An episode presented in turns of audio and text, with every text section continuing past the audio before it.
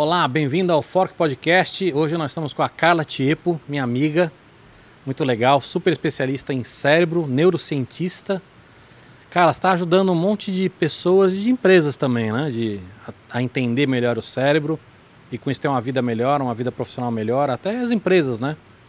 Eu nem consigo imaginar a abrangência disso hoje, Cava, porque a gente começou entendendo que a história da neurociência poderia ter um impacto no autoconhecimento, na forma como as pessoas se desenvolviam, mas não era uma história difícil, não era uma história fácil de contar. Tá. Né?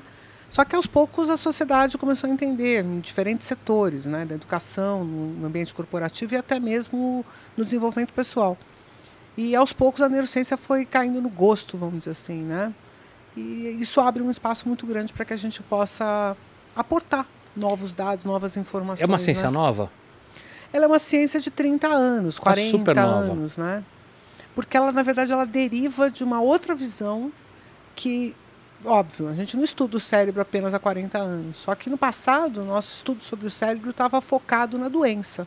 Estava focado na compreensão das doenças ou neurológicas ou psiquiátricas. Como Alzheimer, como é, esquizofrenia. Os casos, né? De, uhum. de, mais ainda, por exemplo, derrame, né? Os, tá. os, acidentes vasculares cerebrais, as paralisias, os traumas, né? E isso parecia ser um assunto do cérebro. E as pessoas sempre acharam que a psique estava apartada do cérebro. Então, quando você falava de desenvolvimento humano, quando você falava de comportamento, você... essas coisas as pessoas entendiam que era da psicologia, que não tinha nada a ver com a neurologia. E, de fato, a neurologia não abordava. Mas na virada ali dos anos 70, 80, as pesquisas sobre o cérebro aumentaram muito a qualidade, por conta mesmo de devices, de, de possibilidades assim tecnológicas. De fazer a leitura de ondas. É, de fazer a leitura de imagem do cérebro intacto, o cérebro né, normal. De indivíduo operando. vivo, né? De você botar exame de imagem mesmo. O cara lendo um texto o cara tomando uma decisão. Porque eram coisas que, ou há 30 anos atrás, eram muito caras, algumas nem existiam nem ainda. Existiam. Não tinha resolução ainda para fazer análise, imagino. Não, e, e, não tinha a tecnologia, não tinha a ideia por trás de como é que eu vou medir uma atividade cerebral, que é uma atividade elétrica. Legal. Porque eu, ou eu preciso medir a atividade Tô elétrica. Chutando ou não? Não, só um pouco. Desculpa. Tipo, deu uma balançada, mas acho que é normal. Eu pensei é pra você, que, é pra você falar menos. É, pensei que fazia parte do negócio a gente tomar não, uns chutes não. aqui e tal. O, o Carla, eu, eu quero falar sobre criatividade, eu quero falar sobre dorgas. Drogas? Drogas. Eu quero. Porque você, você estuda bastante isso também, né? Então, minha história de, de pesquisador é longa, né? Eu tenho 30 anos, a neurociência tem 40, eu tenho 30. é, eu, eu, eu, não só conheço a idade, que eu te dei um, um, um presente. Mas eu tenho que mostrar? Pode mostrar. Eu estou afetivamente mexida com isso. Isso é do seu tempo, não? Total, suquinho. cara. Aqui, ó, por favor. Vem em mim, ó. Olha que belezinho, fusquinha vermelho. Só faltou ser verde para eu usar aquela estratégia. É Fusca azul, olha é, louca. É o Fusca, Fusca azul para eu poder dar porrada em alguém alguém com isso aqui. Mas eu amo. Nossa, isso era muito da história. Eu não Só lembro que no do passado a gente tomava, disso, lembro. A eu gente tomava. Um disso. suco horrível. Mas a gente tomava para poder ficar com o brinquedo. É, total. Tinha nada a ver com o suco que estava é, dentro. Essa, essa era, a graça. Tá, agora que você já me entregou, é. vou deixar aqui em Mas cima. Mas olha só, fala de criatividade, quero falar de, de vida profissional, né? Quero falar de droga. Tem, tem, tem bastante assunto aqui, mas você começou com um assunto que é uma da, das perguntas que eu tinha para você, que é quando a gente fala de cérebro, normalmente as pessoas pensam em psiquiatra, em terapeuta, neurocirurgião. Onde está o espaço de cada um? Onde que entra o neurocientista? E o que, que se confunde? É porque tem muita coisa que eu imagino que se confunde. Hoje em dia, com certeza. Lá no passado, não. No passado, assim, psiquiatria era o universo da psique. Era o médico que atendia a psique ele era um, um, parceiro do psicólogo, apesar de terem aí as suas controvérsias, né? Mas o psiquiatra era um médico cuja pesquisa dele não era o corpo, era a psique. Porque a gente vem de uma tradição dualista, né? Mente é uma coisa, corpo é outra, são entidades separadas, uma coisa assim defendida por Descartes, que as pessoas compraram essa ideia, até porque parecia muito estranho que toda essa maravilha humana, o pensamento humano e tal, tivesse conscrito numa massa de, amorfa de um quilo e meio. Né? Era difícil de acreditar nisso. porque a gente não entendia quais eram os princípios funcionais que estavam ali por trás. E aí mistura inclusive a alma, né, nessa história. É, imagina, se você puxar Aristóteles, então, que a gente não precisa ir tão longe, né? Mas ele vai falar sobre ânima, sobre psique, muito misturado. Então, é quase como se você disser que você é um materialista, quer dizer, se você disser que você acha que a mente está contida no cérebro, isso é uma heresia. Porque, na verdade, você está atacando até mesmo o princípio da criação, Deus, qualquer coisa desse tipo, entendeu? Mas, na, na verdade, os neurocientistas são materialistas porque eles estudam o cérebro a partir da perspectiva de que tudo está ali. Que os processos cognitivos, emocionais, sociais, culturais, até mesmo espirituais, estão contidos ali naquela na massa amorfa de um quilo e meio. Né? Agora, no passado, você tinha um psiquiatra, que era tem, o médico. Tem, tem uma dificuldade psique. também, cara, desculpa te interromper, de da gente entender a massa como um terceiro, né? Porque assim, como, como uma ferramenta, porque essa mistura toda, o cérebro sou eu, eu sou o cérebro é, é difícil a gente entender o cérebro como um, mais um órgão. Porque ele tem coisas que. leituras que ele faz que não necessariamente são corretas, porque ele, eu imagino que ele tem os seus, seus defeitos também como um órgão humano, do que ele está lendo de sensor, o que ele interpreta.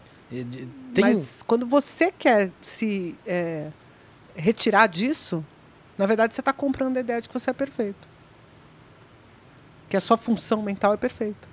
Que, então, você, enquanto psique, enquanto mente, enquanto espírito, é perfeito. Quem erra é o seu cérebro. A religião é. atrapalha isso também ou não? Muito. Muito. Você é religiosa ou não? Não.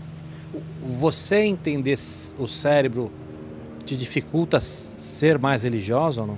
É, na verdade, é uma condição da própria investigação científica você ter essa isenção. Então, eu, eu, acho estranho os cientistas que dizem assim: não, não, veja bem, minha crença é uma coisa, minha ciência é outra. Eu não consigo dissociar essas coisas. Mas você acha que é incompatível? Eu não acho que é incompatível a ciência da, da religião. Tem algumas coisas da religião que não tem reverberação na ciência. Não, não, não, tudo bem, mas aí você. Você está falando de espiritualidade? Vamos lá, antes de chegar na espiritualidade, óbvio que você tem, em várias religiões, você tem passagens que aí, se a gente não entende isso como metáforas, aí realmente não dá para a ciência aceitar, né? Não dá para aceitar que você tirou a costela de um e, né, se você não entende aquilo como uma metáfora, fica muito difícil.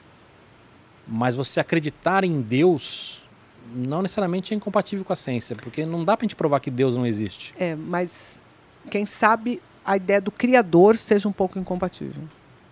Percebe? A existência de Deus é uma coisa. Existir um Criador que fez tudo isso é outra.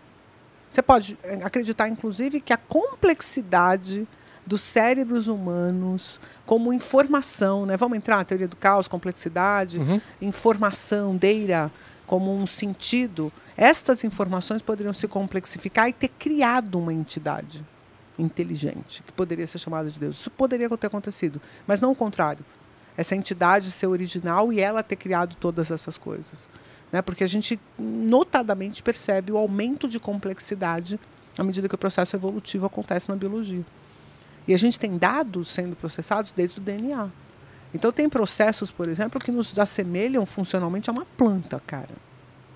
Um animal e uma planta se dividiram na evolução num momento muito lá atrás. Então, quando você vai encontrando esses fenômenos, é muito comum uma pessoa que não percebe o quão dinâmica e o quão fantástica é a dinâmica da natureza, das informações, dos dados na natureza, uhum. ela já se, se é, cede a essa perspectiva de que existe um Criador que fez as coisas mais ou menos do mesmo jeito. E essa, essa perspectiva é uma explicação simples que te afasta da pergunta séria, da pergunta complexa, que é resolver esse enorme emaranhado de dados que a gente precisa resolver para poder entender essas perguntas essenciais de onde a gente veio, o que, que a gente está fazendo aqui e tal. Né? Não são perguntas simples. A gente está há muito tempo rodando sobre elas. E eu acho que botar um criador nessa história, botar uma religião nessa história, botar uma alma nessa história atrapalha o cientista. Entendeu? Entendi. Nesse sentido. A gente começou em, em, em pressão total aqui. Deixa eu dar um, um, um, break aqui e te contar um negócio. Eu sempre trago alguma coisa pra gente comer e experimentar. É, eu tô com fome, inclusive. Tá com fome. É, porque Você falou que tava comendo muito pouco. Muito eu falei, pouco. pô, ótima oportunidade de a gente experimentar e fazer uma degustação diferente. Porque é... vem um pessoal aqui, enfia. O pé come, na jaca? Come até louco. É? Adoro isso. Adoro isso. Quer dizer que eu, eu, você está triste hoje? Não, nem um pouco, porque a, a, a graça aqui da comida tem um pouco a ver com, com os porquês de eu ter aberto o podcast, que assim, é conversar com gente interessante, conhecer pessoas novas, comer comidas gostosas, mas também tem a ver de experimentar novas coisas. E não necessariamente experimentar novas coisas significa comer muito. Pelo contrário, né? É, e aí, é, eu que trouxe. Que? Então, tem um negócio muito legal que é de um, um casal que é, é da Márcia e do Eugênio mandaram pra gente. Da MBel. O Focas, bota o arroba deles aí. É, pra quem tá no Spotify, é MBMel, tá? M de, de Márcia, B de abelha, né? Com dois E's, e mel, arroba MBMel. E eles mandaram pra gente uma degustação. A caixinha de... já é fofa. Olha que lindo. Eu, eu adoro quando a gente tem pequenas empresas, pequenos produtores que se preocupam. Com Deixa eu botar aqui na. Tá, tá- tá mostrando aqui, Focas? Tá. Olha que legal. O loguinho bonitinho. Olha que, que, que carinho, que cuidado. Olha que bonitinho. Olha que massa. E aí eles mandaram cada um, pode pegar, cada Deixa um desses aqui é um, é um mel de um estado de diferente. Jataí. É, então cada um deles é uma abelha diferente, todas são abelhas sem ferrão, cada uma de um estado do Brasil. Esses caras têm um, um trabalho. Eles não são os criadores, eles compilam esses eles têm, um, criadores. eles têm um projeto super legal de. de Olha que mel diferente. Tem- Claro. um, é, um é mais diferente do outro, nós vamos experimentar. Manda saia. Muito louco. E eles têm adorei. diferença de acidez, de. Enfim, tem um monte de coisa. Deixa eu, deixa eu mostrar aqui. Eu, eu trouxe uma colinha aqui. Mas eles têm um projeto de recuperação de. de não só de, de cultura, mas de pre- preservação de abelha, de bioma, super legal. E, e eles mandaram aqui para mim já uma ordem do que, que vale a pena a gente experimentar, tá? Então tem. Quer ver? Deixa eu pegar esse aqui. Eles falaram para mim começar nesse aqui que é o Manda Saia, É, eu achei esse muito legal. Né? que é da claro. Bahia. É clarinho, ó. Pois é, é da Bahia. Ó, agora a gente vai ter que se virar aqui, hein? Não, a gente se vira. Esse Então, ó, pratinho aqui. Olha tem- que pratinho fofo. Tem colherzinha, a gente pode colocar direto na colher. Deixa eu, ten- deixa eu vou, É um vou me guardanapo, gente. que Bonitinho, né? Ó, Hum, amei. se serve, bota na colherzinha, faz do jeito que você achar mais legal. Esse é da Bahia. E ele parece que combina muito com fruta. E eu trouxe aqui também, vou mostrar aqui focas. Um monte de figo aí pra gente também poder. Gente, Não é bom? Muito diferente, não é? Cara, a, caixinha é minha depois? Isso aqui dá pra, se você entrar lá no Instagram deles, é super fácil de comprar, vale muito a pena. É uma puta experiência pra uma festa, pra um encontro de. Não é? Legal demais isso Esse aqui. aqui, eu vou te falar o que, que ele é. Ele é leve, ele é suave, Ele ele, é não muito é suave. muito doce. É. Especial. Deixa eu fazer uma pergunta. A gente tá rolando uma, uma onda agora, talvez até impulsionada pela, pelas crises e tudo, de ter muito picareta em muitas profissões, né? Coach, por exemplo, é uma profissão super séria e que foi destruída pela quantidade de maluco, coach quântico, aquelas, aqueles puta absurdos que a gente tá vendo.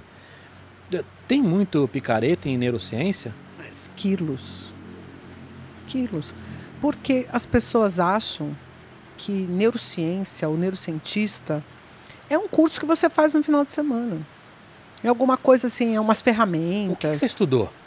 Porra, velho. Olha, por exemplo, hoje é um dia especial. Hoje é o dia do médico veterinário, certo? Certo. Eu sou médica veterinária. Fiz Ó, tá, desculpa te interromper, quem tá escutando chiado aqui, tá chovendo canivete aqui. A gente vai falar bem pertinho do microfone. Mas você estudou veterinário, mas você estudou um monte de coisa. Da veterinária, com uma formação dentro da ciência Uhum. básica. Ó, tem uma faquinha se quiser cortar. Não, mas figo é uma coisa que a gente abre com a mão, cava. É? E tem uma. Te... Bom, Eu figo é um a boca. negócio. É. tem todos esses problemas. Então, olha aqui, ó. O que, que eu vou fazer? Que eu amei esse aqui. Não é bom? E esse é um mel que combina com frutas. Deixa eu ver. Mas você, você dá aula em um puta mão de lugar, não dá não? Minha vida toda eu dei aula na Faculdade de Medicina da Santa Casa. Comecei lá muito, muito moleque. Eu tinha 25 anos de idade quando eu comecei a dar aula lá. Mas eu fiz minha faculdade de veterinária e depois eu fiz uma pós-graduação. Entrei no Hum. mestrado em Ó. neuropsicofarmacologia na USP. Vou botar em ordem de aqui. Ciências Biomédicas. Uhum. Daí não cheguei a fazer o mestrado porque eu fui promovida para o doutoramento direto, fiz meu doutorado. Aos 30 anos eu era doutora em neurofarmacologia. Quem é o neurocientista? É aquele cientista que tem um título de doutor numa área de ciências ligadas ao cérebro. ok? Tá, que pode ser veterinária, pode ser medicina, Não, pode ser. Não, isso é. a- eu não esse título de doutor é um doutorado. Tá, Esse título de doutor do médico. tá. Você tá falando, do- além da formação, você precisa ter um doutorado Uhum, em uma área ligada. a neuro. Tá? Ó, esse aqui é de Jataí, que é uma abelha bem pequenininha. Todas elas não têm ferrão, tá? Dessas aqui. Maravilhoso. Eu tô achando esse projeto incrível. E essa é de São Paulo. Deixa eu ver. Tem no Brasil inteiro, mas é de São Paulo. Tô falando aqui também do que, eu, do que, eu, do que eles me mandaram, tá? Posso estar falando Eu alguma tenho besteira dessa aqui. abelhinha lá no lugarzinho que a gente tem no matinho. Lá tem uma, um- muitas dessas, porque elas amam as flores. Nossa, esse é bem mais, Pesado? Mais, mais forte? mais forte. Deixa eu ver. Mas eu gostei. Hum, forte. é? Bem Bom. forte. E ele tem uma cor comer na- mais forte. Vou comer puro, quer ver? Então, você precisa ter esse doutorado Uhum. para você ser doutor em ciências, para você ser cientista. Concorda comigo? Porque o Concordo. cientista é um cara que tem doutorado em ciências. Uhum. Então não tem como uma pessoa que fez uma formação, mesmo que seja uma especialização, se autodenominar neurocientista. Ele pode dizer que ele é um especialista em neurociência aplicada. Tá. Isso ele pode. Mas um neurocientista é outro jogo. Mas tem aqueles picaretas absurdos, porque assim, de, de coach tem uns coach quânticos, que os caras fazem uma mistureba de Você sabe o que, que as pseudociência. pessoas misturam? Neurociência com PNL e neurociência com psicologia positiva. Autoajuda é, um- é uma, Então, todo mundo acha que neurociência e autoajuda é a mesma É. coisa. é, uma, é uma praga isso, né? Virou uma praga, né? E, e assim, na verdade, atende a uma demanda. né? Nós estamos falando de uma necessidade das pessoas. Que as pessoas estão vivendo num, num ambiente absolutamente maluco. Né? Não é nem mais VUCA, agora já é BANI, né? Já mudou, já está ferrado. E simplesmente essa demanda criada chama um monte de gente para esse lugar onde tem dinheiro disponível, certo? Uhum. Você concorda que tem dinheiro disponível? Mas eu acho que teve um. Eu não sei se, se é a crise, tá? Porque eu vi que. Não sei se é a Não. crise, não sei se é o LinkedIn, se é uma mistura de tudo. Mas eu percebo que nos, nos, nos últimos dois anos. 1990, Não, não, não, cara. perfeito. Mas, mas eu percebo, posso, posso estar enganado, que os últimos dois, três anos, isso em geral. Tô falando de tudo, tá? Tô falando de é autoajuda, você tá tô falando de neurociência. agora? Não sei. Tem uns 10 anos essa Não sei. Por, por isso que pode ser uma percepção por causa do LinkedIn. Porque ele, ele aflorou essa maluquice toda. Ó, tô me servindo antes aqui, tá? Sendo super não, mal educado. Não, você faz a, a prova, porque se for ruim, você já não. Eu já Esse nem aqui como. dizem que, que combina com cachaça. Você gosta de cachaça ou não? Não, mas se for para combinar com mel, Nossa, esse, que esse é bem aquele mel tradicional. gosto de mel mesmo. Gosto de mel, mel. Não, todos têm gosto de mel, mas Não, mas esse, esse é aquele mais. Não, é diferente. é muito diferente. É diferente. Brinca não. Não é mel, mel. Ele tem um. Nossa, parece. é sério, cara. Tem uns tons diferentosos. Tem um emaranhado, tem um. É, ficar aqueles pão daquele cara, né, testador de vinho. Não, tem um- uma madeirada. Não, Uma mas pega de novo esse aqui. Degusta esse negócio direito, que você não comeu direito. Deixa eu botar no não, não põe no figo. figo, come puro. E saboreia o negócio, que você vai ver. Ai, que frescura. É sério. Não é normal. É, tem um gosto diferente aí. É. Eu não sei nem se é gostoso. É gostoso. Você gostou? Eu gostei. Eu achei diferente demais. Eu sou muito. Ô, ô, Tosco. Carla, o quanto a gente entende do cérebro? Dá pra, dá pra dizer que é muito pouco ainda ou não? Não, não mais. Se você tivesse me perguntado isso no ano 2000, eu diria pra você, puta, a gente tá ainda Tudo bem, mas tateando. ano 2000 e faz tal. 20 anos. É, então. Agora já é outro jogo. Uhum. Que a quantidade de tecnologia que a gente conseguiu usar e o tipo de exame que a gente é capaz de fazer esclareceu muita coisa já, viu? É? A ponto do pessoal achar que pode pôr um chip e ler pensamento, né? Ó, já estão fazendo isso, né? Então não dá pra dizer que é pouco, né? Não dá? Porque daria pra dizer que é muito mais do que 20 anos atrás, mas ainda não é muito pouco. Não. Não é porque a gente entendeu o princípio, Cava. Qual é o princípio? O princípio é o processamento analógico de frequências elétricas com conexões preferenciais e padrões elétricos. Tem conexão preferencial? Tem. Porque esse é, o, esse é o grande trabalho do, do neurônio. Ele tem algumas sinapses que são mais fortes do que outras. Mas isso é por uma frequência elétrica ou não? Como é que ele. Como é que ele. É químico, é muito mais legal que isso. Porque o que, que vai acontecer? Algumas sinapses, por químio taxia Uhum. vão se fortalecer, vão aumentar as conexões. E aí a passagem elétrica por estes caminhos é preferencial em relação a outros. Percebe? Parece que. Pensa assim, ó, tem mais condutância. É engraçado como muitas das coisas que a gente está aprendendo agora estão ficando entre disciplinas, né? Sim. Não, a gente tem que se jogar na transdisciplinaridade. Não tem mais como a gente ficar É. num lugar só. Ó, esse aqui Fala. é o Borá. Ó, a gente começou com Mandaçaia, depois vamos pro Jataí. Você tem que tomar água entre um e outro para fazer a degustação. E tem que cuspir. Cospe no chão aí. Toma, só gargareja e cospe no chão. Pô, É tapete aqui, isso é sacanagem, cara. E agora nós estamos no, no Borá, que é de Goiás. A, a- a anterior era da Bahia.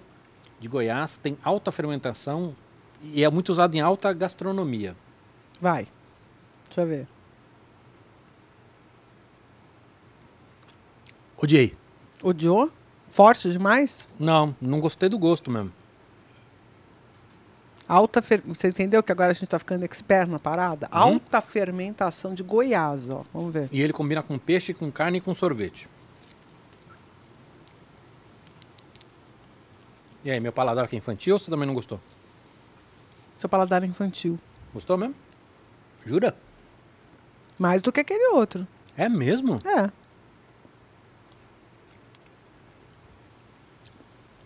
Legal. Esse é diferente, é um diferente bom. Aquele lá é um diferente ruim. Ô, Carla, a Hum. gente, tá, a gente tá usando muito o exame de imagem para entender o cérebro. Mas a gente também tá fatiando o cérebro. Tá, tá, tá- e a gente tá fazendo muita coisa com um macaco e com um rato. Então, Caval, que legal. Nós estamos num nível de tecnologia que a gente consegue fazer. Por exemplo, vou te dar um exemplo de um paper que eu li essa semana. Os caras, no passado, quando eu queria fazer uma análise química do cérebro, Hum. Eu era obrigada a retirar um- uma alíquota de líquor cefalorraquidiano e fazer alguma coisa assim, sabe, em paralelo, tipo, fazer uma derivação. Se apareceu isso aqui no líquor, é porque tem isso aqui no cérebro, sabe? Uhum. Indiretamente. Não dava para fazer nenhuma análise química do cérebro humano. Então eu tinha que fazer tudo em rato, tudo em macaco. Eu mesma fiz uma coisa que chama-se microdiálise. Você passa um líquido e filtra ali aquele líquido e retira alguns componentes e analisa para ver o que, que tinha dentro do cérebro. Uhum. Isso não dá para você fazer em humanos. É muito invasivo. Então, só fazer em rato. Hoje, por magnetismo, a gente consegue pegar a banda de uma molécula e analisar a distribuição dessa molécula no cérebro, cara. Então nós temos um nível de tecnologia aplicada, assim, por exemplo, um, um, um exame que hoje é uma tomografia que estuda a difusão das moléculas de água. E dessa forma, ela consegue ler as conexões cerebrais. Então já existe como eu mapear as suas conexões cerebrais que são diferentes das minhas em Eu vi um, um desenho de um mapa, mas eu achei uma abstração, porque eu, eu vi uma outra pesquisa mostrando que um, milímetro cúbico, que é nada, né? É, de um rato, que se bobear deve ter menos ramificação do que a gente, imagino. É, mas era um número, assim, sei lá, um bilhão de conexões, era um negócio Então, assustador. ó, Cava, ó, que coisa legal. Existem áreas do cérebro, que é a substância cinzenta, Hum. que é esse emaranhado que você falou. Tá. Num milímetro, você vai ter um monte de neurônios e um monte de conexões. Só que você tem a substância branca, que é onde estão as avenidas de conexão. Uhum. Onde você tem longos neurônios que levam sinais de um canto a outro. E eu saber como essa, as áreas se conectam desse jeito, assim, na pela substância branca, me interessa muito. O que, que é isso? É duro? Tá cristalizado? Quem tá no Spotify deve estar adorando. Não, tem uma crosta aqui. Você- Esse é. Esse é o quinto. Tem uma crosta, ó. Esse é de Santa Catarina, chama Emerina, acho. É, Emerina. Olha só. Então ele faz uma crostinha. É emerina. O que, que é? Não? Não? Hum, Forte. bem É, forte. E tem. Forte. Gostei. Não? Desculpa, pessoal de Santa Catarina. Não, não rolou. Mas adorei esse negócio de fazer degustação Não de é mel. legal? Gostei. Chique. Hum, Chique no último. Você merece. Obrigada. Então você acha que Você agora. sabe que uma das frutas que eu mais gosto é figo, né? É mesmo? Pô, acertei então. Que bom. Adoro figo. Que bom.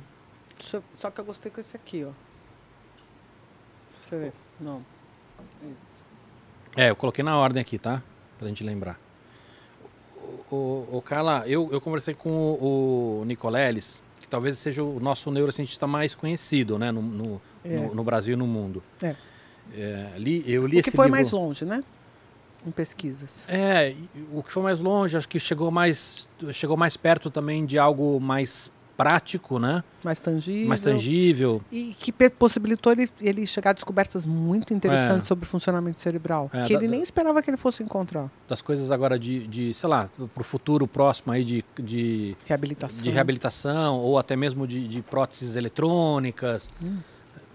Teve um lance mais louco, porque quando ele começou a fazer as próteses, eles achavam que, ok, nós vamos conectar as próteses no cérebro e as pessoas vão usar as próteses. Só que ele percebeu que ao usar as próteses, as pessoas reconectavam as áreas lesadas por causa dos estímulos. Existia campo para que a pessoa recuperasse a lesão. Então hoje ele já pensa em, em colocar essa prótese para reabilitação e não para eternamente ficar com a prótese. Isso tem a ver com a plasticidade do cérebro ou não? Exatamente. São, são novos caminhos que se encontram ou não? Olha só, é, neurônios longos, neurônios de longa distância, Uhum. são difíceis de serem recuperados. E existem neurônios no nosso corpo que tem 1,80m, vai. No meu caso, que tem 1,70m de altura, Hum, tem neurônio meu que tem 1,65m. tem nada. Tem. E esses são muito difíceis da gente repor. Porque é o mesmo neurônio que sai lá da ponta do meu pé, ele sobe por toda a minha perna, entra na minha medula e vai parar lá no meu cérebro. Peraí, peraí, peraí. peraí. É isso aí mesmo, aguenta que é essa. Peraí. Ninguém acredita nisso, Você tá mas é confundindo com verdade. algum não, nervo. Não. Tô não. Não, espera, exp- explica uma coisa. O neurônio, ele, ele, ele começa fisicamente, ele, ele não. Ele, ele vai da cabeça até várias partes do seu corpo, é isso? Alguns neurônios são enormes e outros são minúsculos. Não, não, tudo bem, mas existem neurônios que é como se fosse uma raiz de árvore, ele vai até. Mas por que, que ele vai até a ponta? Porque assim, o neurônio ele, ele recebe. Ele recebe pela medula, certo? Sinais. Cara, como é que você sabe onde está o seu pé agora? Sem olhar. Então, mas isso é um dos sensos que a gente tem. Agora, esse senso não tem a ver com sensores que estão espalhados pelo corpo, esses sensores são os Os sensores neurônios? têm que estar conectados no neurônio, porque não quem vai trazer a informação? Mas essa, essa conexão já é o neurônio? Já. Já é um neurônio. É um neurônio longo, periférico, que leva essa informação de uma ponta a outra. E não tem sinapses no meio do caminho, porque não há necessidade. Qual é a necessidade da sinapse? É o processamento. Eu só preciso ter sinapse quando alguma coisa pode vir a mudar. Isso ajudaria a explicar, então, membro fantasma. Lógico. Porque se eu, se eu corto uma mão O neurônio continua. e eu, e tô cortando um pedaço dele, mas não ele inteiro. E o corpo dele, aonde ele representa, o sinal que ele tá, tá, tá intacto. Interessante isso. É isso que acontece no membro fantasma. Que eu achei que podia ser psicológico, mas não é, é físico. É físico. É físico. E algumas vezes você vai ter dor do membro fantasma, porque quando esse membro foi amputado, ele estava doente. E foi o último estímulo dele. Exato. E ele fica reverberando aquela dor. É como se você não conseguisse é, é, curar a dor, porque não tem o que fazer, o membro não existe mais. Então, qual o estímulo que vai fazer você reverter aquele sinal? Então, mas queria voltar para o Nicoleles. Volta. Ele estava. Minha, minha leitura, tá? Ele tá. e- e Se bem que ele, ele, ele deu a leitura muito clara, ele está muito pessimista em relação ao futuro. é, quando a gente fala, por exemplo, de digital, da maneira como a gente está usando redes sociais, da maneira como a gente está usando é, celular, internet, etc. Mas uma coisa que, que me incomodou na fala dele foi que é, a leitura dele significa que está tão grave que isso pode acabar com a humanidade. Isso pode passar para os próxima, as próximas gerações. Ou seja, mais do que uma questão cultural, ele acha que a gente está modificando o cérebro fisicamente e essa modificação pode ir para as próximas gerações. Porque, na verdade, o cérebro ele nasce meio tábua rasa. Meio, sabe aquela, aquele princípio lá da, da, da tábua em branco? Da tábua sem nenhuma marcação? Uhum. E todas as impressões, especialmente das áreas mais importantes, que é o córtex cerebral, as áreas de significado, até mesmo o córtex emocional, as áreas emocionais, elas são vividas pela experiência. Então não é que vai mudar fisicamente vai transportar pelo DNA, não é isso. Mas é uma mudança cultural tem um impacto dramático na conectividade cerebral, porque a conectividade cerebral é feita com base na relação com o ambiente. Então, se o ambiente mudar nesse nível de dramaticidade, que é o que a gente tem visto, as conexões cerebrais vão mudar a sua estrutura. Então, a gente já vê hoje, por exemplo, uma coisa tosca, mas que é verdade, que antes uma área muito importante do córtex motor estava é, relacionada ao polegar e o indicador. Uhum. E aí agora com essa coisa de você estar tá no celular e você fazer isso aqui, o indicador praticamente morreu. Que era um, baita de um. Né? Você fala assim, mas isso é uma besteira, cara, porque você não usar mais o indicador, para que, que eu preciso dessa, dessa estrutura? Isso mostra pra gente o poder de você mudar uma cultura. Você pode alterar a forma como o cérebro se desenvolve, porque ele é plástico e é para ser. Porque ele veio para ler o mundo e adaptar seu comportamento ao mundo. Essa é a função do cérebro dentro da dinâmica do corpo. Lê o mundo, ele lê o mundo, e a partir dessa leitura, ele expressa comportamentos. Obviamente, cérebros mais simples expressam comportamentos mais estereotipados, mais automáticos, e, e cérebros mais complexos vão expressar comportamentos de alta complexidade, que podem, inclusive, diferir por nuances, né? Tipo, se eu pego uma caneta é, esferográfica, eu trato ela diferente de uma caneta nanquim, certo? Uhum. Eu pega, pega é diferente, tal. Então eu tenho que identificar que esse objeto é diferente e agir de forma diferente com ele. Você imagina a sutileza que tem nisso? Isso, né? isso corrobora bastante com a história de, de a gente evitar que crianças até tal idade, 5 anos, né, a primeira infância, tenham contato com, com o celular e com. O problema é que a gente permite que esse contato seja mais valioso do que os outros. O problema não é o contato com o digital. É ele ser tão legal, porque o resto é tão chato, que... É, que... é que o difícil é o limite, né, Carla? Não, mas veja, por exemplo, eu tenho, eu tenho um sobrinho titiquinho, que tem lá dois anos e pouquinho. Titiquinho. É, ele é muito fofinho. Quantos Nenê anos? Kiká. Dois anos e meio. Ele se autodenomina Nenê Kiká. Ele Uhum. chama Joca. Bonitinho. Ele é muito fofo. E ele, ele tem um comportamento muito legal tal, e ele agora está com esse negócio do digital. Mas se você propor para ele, vamos sair para ver o galo, e ele gosta de interagir com os adultos, ele vem com você ver o galo. E ele fica horas sem o, o digital, sem o celular, se você der a ele Estímulo. interação de qualidade. Uhum. Qual que é esse aí? Guaraípo tem uma acidez bem alta. Nossa, acidez, será que isso é bom? É do Rio Grande do Sul. E aí? Gostei. É? Deixa E é bastante usado em confeitaria esse. Ver. Então é doce. É, não é tão doce não. Esse é ótimo. Não é? Ele é muito. Mas ele é, é realmente, eu acho que a acidez vai bem no mel. Nunca, É, nunca tinha pensado do, nisso. Depende do que você tá combinando também, né? Mas eu gostei. Não, gostei não. Agora, é, Deixa eu pegar mais um figudo. você tá tão pessimista quanto ele ou não? Não, porque eu acho que, ao mesmo tempo que a tecnologia tem nos levado para esse lugar, ela também está virando carne de vaca. Uhum. Eu, eu tinha, quem sabe, meu filho tivesse mais encanto com essas coisas, porque ele hoje tem 24 anos de idade, Uhum. e ele viveu todo. do que hoje um garotão que começou a jogar PlayStation 5, sabe? Uhum. Tipo, comparativamente. É, já não é mais tão sensacional, entendeu? Já virou carne de vaca. E o problema é esse: o problema é- é aquilo ser a coisa mais importante da sua vida. Né? A gente hoje tem um fenômeno social que me preocupa um pouco, que é o fenômeno dos incels. Você já deve ter encostado nisso de alguma forma aí. Já, mas tenho medo de, de dar a minha descrição para isso e não, e não ser encarado como algo muito agressivo. É, não, eu acho que a gente não tem que entrar nem no mérito, porque a gente teria que ter a chance de falar sobre isso profundamente, porque não é um tema superficial. Mas eu estou querendo dizer o seguinte, que Você já tá lambendo os dedos aí, não? Já. Não, porque não tem saída, né? É uma meleca Não só tem. isso aqui. Hum. Então, mas você falou do- dos incels por quê? Porque Não, explica rapidamente para quem está escutando o que, que é incel. São os- Incel os, caras são que têm um os- celibato involuntário. é involuntário. Eles gostariam de se relacionar sexualmente com mulheres, mas não conseguem, não têm parceiras, não têm receptividade das mulheres. E aí Uhum. isso cria toda uma perspectiva psicológica, onde eles reagem negativamente às mulheres, De uma forma muito agressiva muito preconceituosa. agressiva, preconceituosa, Uhum. acabam agredindo, achando que elas que são as causadoras dos problemas da vida deles e tal. Mas é, geralmente é um garoto que também sofreu bullying na escola, né? Ele tem outras questões Sim, aí. por isso você está falando é mais complexo do, do que. É. Mas esse cara, ele escolheu ficar enfiado na dark web, né? Ficar enfiado no, nos videogames, ficar hackeando, ficar e abrir mão do banho e abrir mão das, da vida social, entendeu? Então, na hora que ele resolve ir para a rua. Não, a pergunta eu não queria entrar nesse assunto porque isso, isso tem alguns assuntos que se você tirar é, acaba com metade do conteúdo dos podcasts do Brasil. Sim.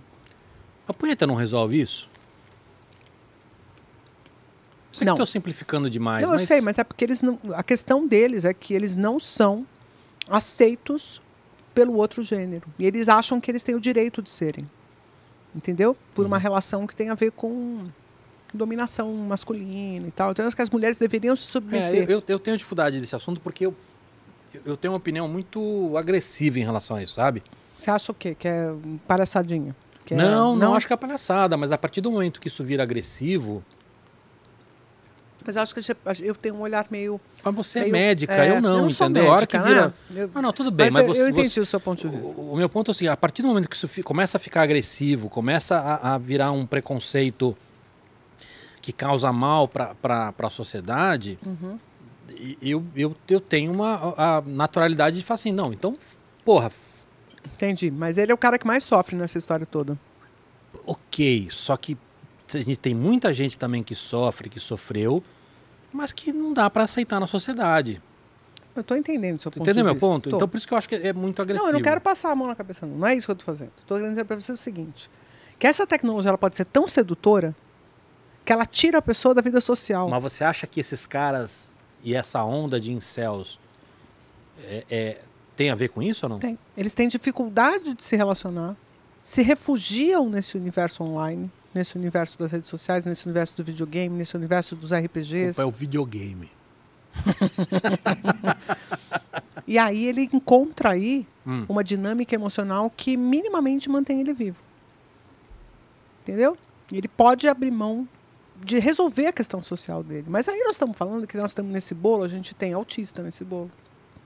Por isso que a gente tem que tomar um pouco de cuidado. É, é bem delicado. Entendeu? Focas, temos perguntas.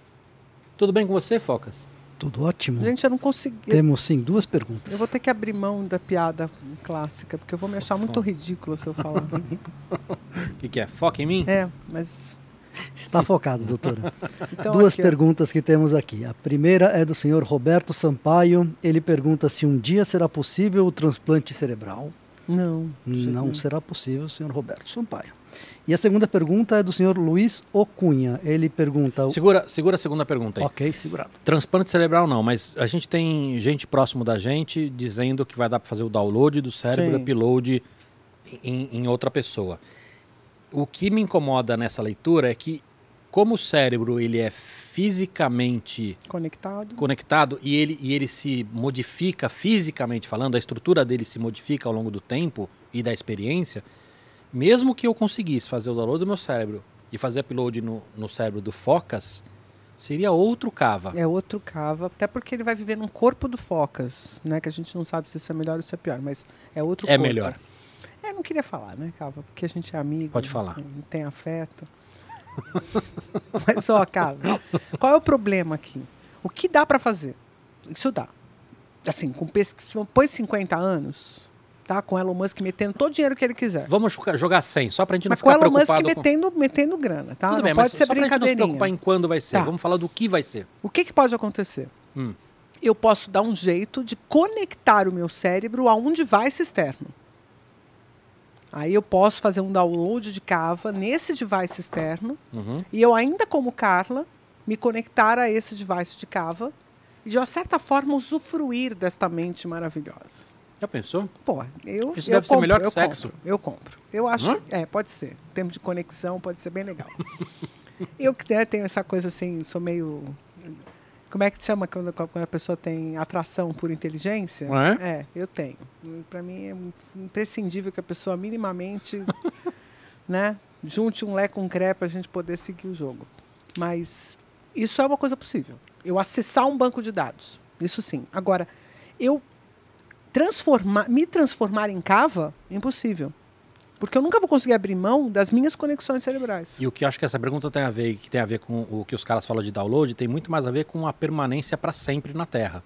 Né? Ou seja, mais do que a gente aprender ou evoluir, tem a ver do tipo, meu corpo já deu tudo que tinha que dar, vou fazer um download e upload para viver mais 200 anos nesse corpo. Eternidade, Eternidade. né? É, é Então, isso. isso. você não acredita, acho não, que não acho vai. que isso não vai rolar. É, eu também não, mesmo sendo um leigo no assunto, não. Não, acho que não tem espaço para isso. A gente não é digital, a gente é analógico, né? Tem vários probleminhas aí, porque o que, que é você ter um processamento analógico? Você, eu sou digital. Não é, Cavinha. que Se você fosse digital, você era de tosco. sacanagem. Você não é tosco.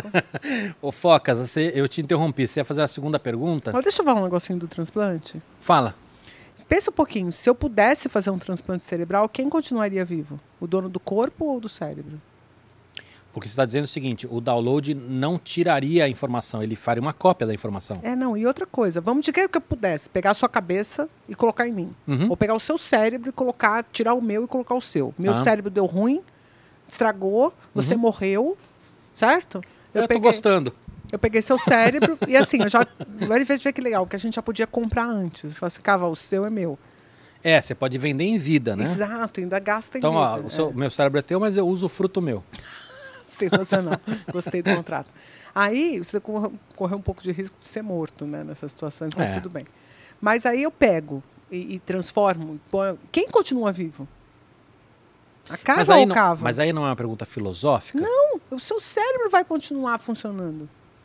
Então, se a gente entender que a sua consciência, que o seu pensamento, que as suas experiências, que as suas memórias estão no seu cérebro, quem continua vivo é o cava. Então, o transplante certo não é de cérebro, é de corpo.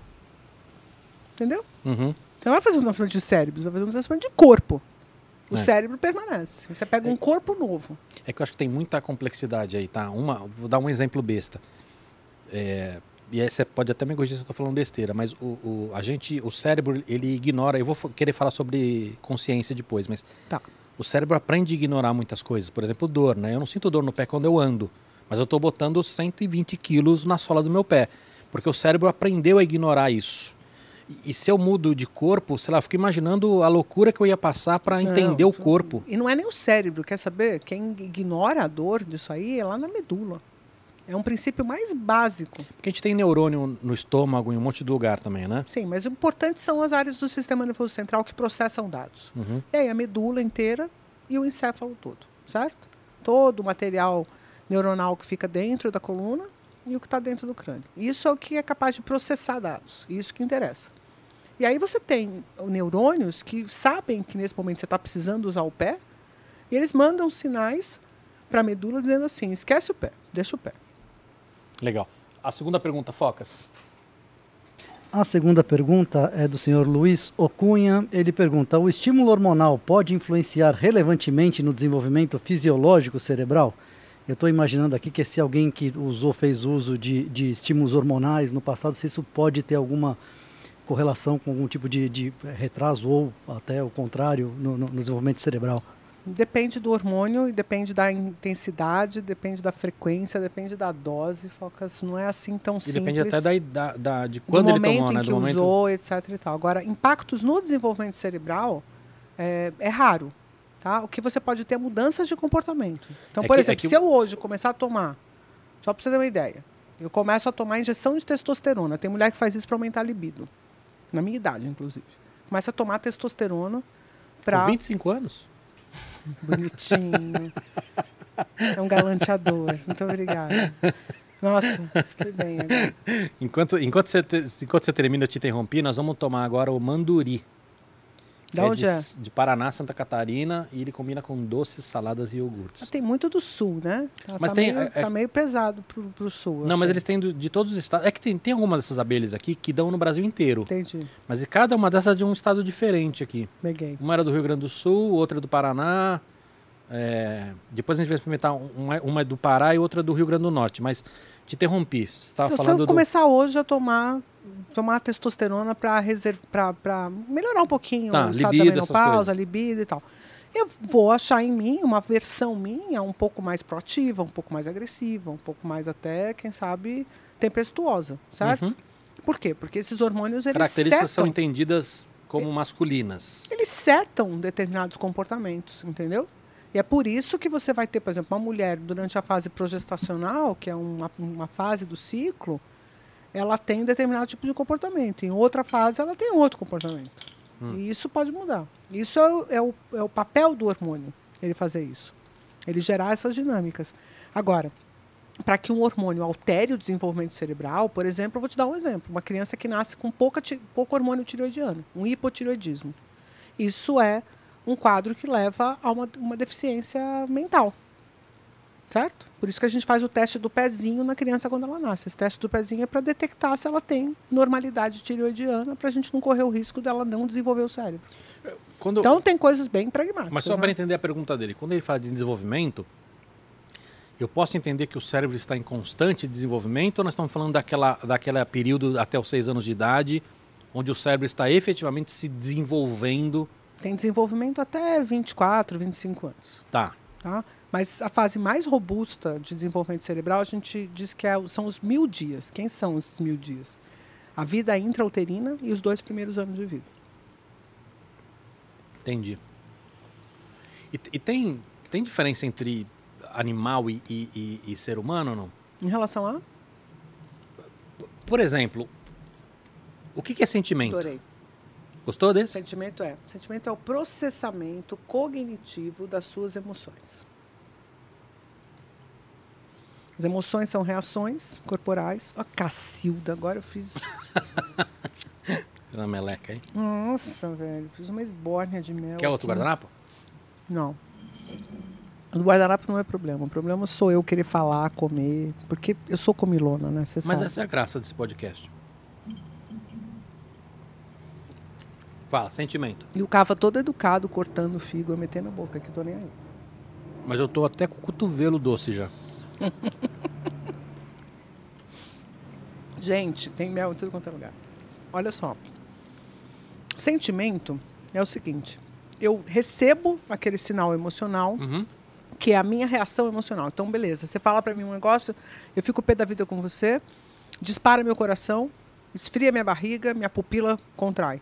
Uhum. Isso é a minha reação emocional.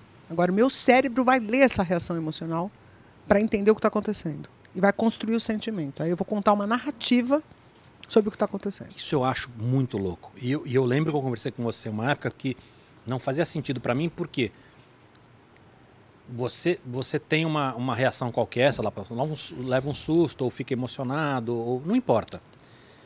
O cérebro é, é, manda o corpo reagir, ficar arrepiado, ficar com, com, com o cu na mão, enfim, sei lá, né? E aí depois o cérebro lê aquilo para entender que ele ficou com medo. E eu falei, cara, não faz sentido, porque nesta leitura o cérebro parece burro. E eu perguntei para você, Carla, me explica isso. Você me deu uma explicação que fez todo o sentido do mundo. Você já esqueceu? Não esqueci. Eu prefiro que você conte, mas o que você me falou que eu achei muito interessante é você está entendendo o desenvolvimento do cérebro como uma coisa única, mas na verdade como um é, projeto é, é isso único. que vem que a gente tem, por isso tem a ver com a minha pergunta dos animais. É, o nosso cérebro ele desenvolveu isso depois, então os animais, alguns animais não têm isso e o nosso foi depois. O sentimento, né? A emoção. A emoção. Os mamíferos todos têm. Mamíferos e aves, uhum. tá? Já tem um sistema emocional, obviamente que não tem tudo. E por ser depois, ele se faseado. for aclopado nessa, nessa, nessa outra parte. Então, o que, que acontece no processo evolutivo que pouca gente entende? Não existe a chance de você falar assim, pô, isso aqui não funciona bem, eu vou desmontar isso e vou fazer outro diferente. Isso não existe. O que existe é, se aparecer uma função que melhora a adaptação, ela é incorporada. Mas é incorporada naquilo que já existe. Entendeu? Você não vai fazer, ah, o sistema emocional não deu certo. Achei meio tosco. Porque ele manda a informação depois, ah, vamos trocar isso por um sistema cognitivo? Não vai rolar. Ele não vai desmontar uma coisa. E aí, o que, que acontece? O cérebro, desculpa o termo, né? Uhum. Ele vira um grande puxadinho. Quando você olha para a anatomia cerebral, você fica, pô, que, que foi o idiota que fez isso? Né? Parece uma coisa ridícula. Tanto que a anatomia do cérebro é a parte mais difícil da anatomia da, da, do, do corpo humano. Difícil em que sentido? Complexa. Um monte de voltinho, um monte de curvinha, um monte de negocinho que você não entende por que está ali. Tem uns negócios estranhos. Tem duas estruturas que têm distância uma para outra assim de um centímetro. Uhum. E o neurônio que conecta elas dá a volta no cérebro inteiro. Zero sentido. Entendeu? Uhum. Porque, na verdade, quando essas estruturas é, estavam, elas estavam perto, elas se conectaram, mas começou a crescer coisa no meio. Essas coisas no meio afastaram essas duas estruturas. E elas foram ampliando até. É. Pensa uma coisa, a área do córtex que lê o, a visão fica aqui atrás. Você, pô, puta coisa idiota. Por que, que não botou a área que lê o, o, aqui em cima? Não, mas dá um rolê. Passa no talo, passa no colículo, passa no tálamo, passa. No... É rolê. Por quê? Porque são estruturas que foram sendo acumuladas na evolução. Então não tem, não é lógico, não é linear. Nada de você falar assim para mim, ah, Carlos, isso não faz sentido. Não interessa se faz sentido ou não. Porque a sua leitura de consciência sobre o processo cerebral não faz nenhum sentido. Uhum. Porque a sua consciência é a cereja do bolo. Ela veio no último da história. Quando ela chegou, já estava tudo pronto. O que, que ela vai dar opinião? E, e, e, muito do que a gente é hoje, que as pessoas não param para pensar, mas, por exemplo, a história da gente poder criar ficção, né? Narrativas, né? Narrativas.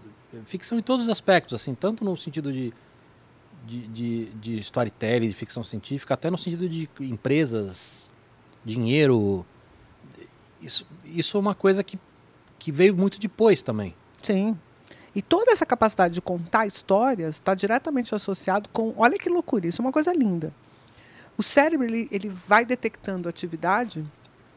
Por exemplo, eu vejo uma caneta. Eu sou pequenininha, nunca vi uma caneta. Eu vejo uma caneta. Aí essa caneta tem formato, tem cor, tem movimento, quando alguém escreve com ela, né? Tem a história de, da ponta pintar, eu me interesso por aquilo, eu vou pegando esses detalhes e vou somando isso em conexões nervosas até que eu consigo construir uma ideia de caneta dentro de mim.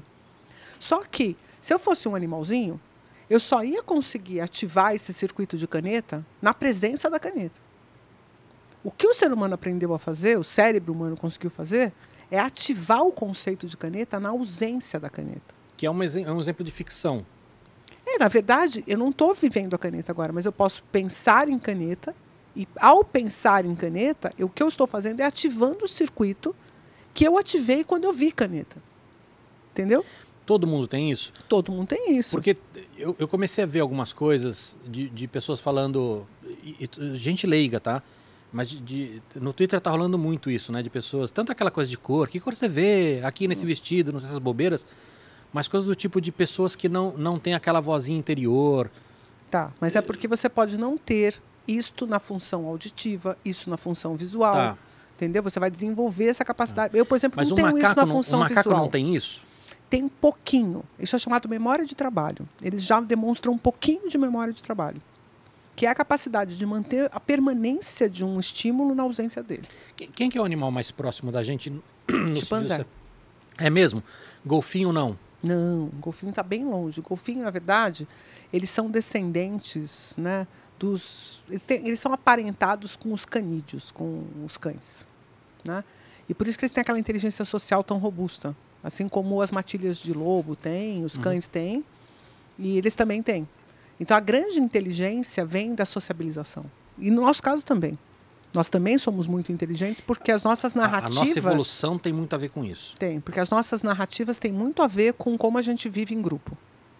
Essas contações todas têm a ver com as tradições orais e tal, tem a ver com justamente essa dinâmica de como que a gente consegue viver em grupo e, ao colaborar, ter maior chance de sobrevivência a colaboração se tornou um modelo de, de evolução. Lembra que eu falei? O cérebro quer saber como é que ele lê esse mundo e age da melhor forma possível em relação a ele.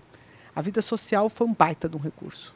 Então, os animais que conseguiram desenvolvê-la, mesmo lá na, na, vida, nos insetos, vieram, viram vantagem nisso. Mas óbvio que não tem nada a ver a sociabilização das moscas ou dos, das formigas ou das abelhas com a nossa, né? É outro regramento, é outra história. Uhum. Não tem hierarquia, né? Lá tem assim, a abelha rainha e o resto da galera que nunca vai ser abelha rainha, né? Um, um princípio de casta que pode existir. Essa... No nosso caso, não. Gente... Mas eles têm muitas divisões nessa história, né? Mas eu entendi que são muito mais mais simples, mais, mais hard, e não hard-coded, né? Muito é, e mais... não tem transitoriedade, você não pode fazer nada para mudar o seu status social, Sim, né? Porque é... São coisas que o comportamento... Você percebe o quanto que o comportamento é pressionado por isso? Tipo, eu faço uma leitura nesse ambiente, na nossa cultura, o que que faz de mim uma pessoa que tem mais oportunidades, mais eu vou engajar nesses modelos de comportamento. Por isso que a sociedade pressiona modelos de comportamento, né? Legal. Tem pergunta aí, Focas? Temos aqui a pergunta do senhor Sérgio Mastrocola. Ele pergunta: a interrupção das, pesquisa, da, é, das pesquisas com substâncias psicotrópicas tidas como socialmente nocivas foi prejudicial à sua atividade da neurociência, o estudo dela como um todo? a gente não teve interrupção desses estudos, né? Porque não teve gente... começo, é isso que você quer dizer? Não, não, não teve, porque eu pude, eu, por exemplo, sou uma pessoa que trabalhei com cocaína. Não, não, peraí.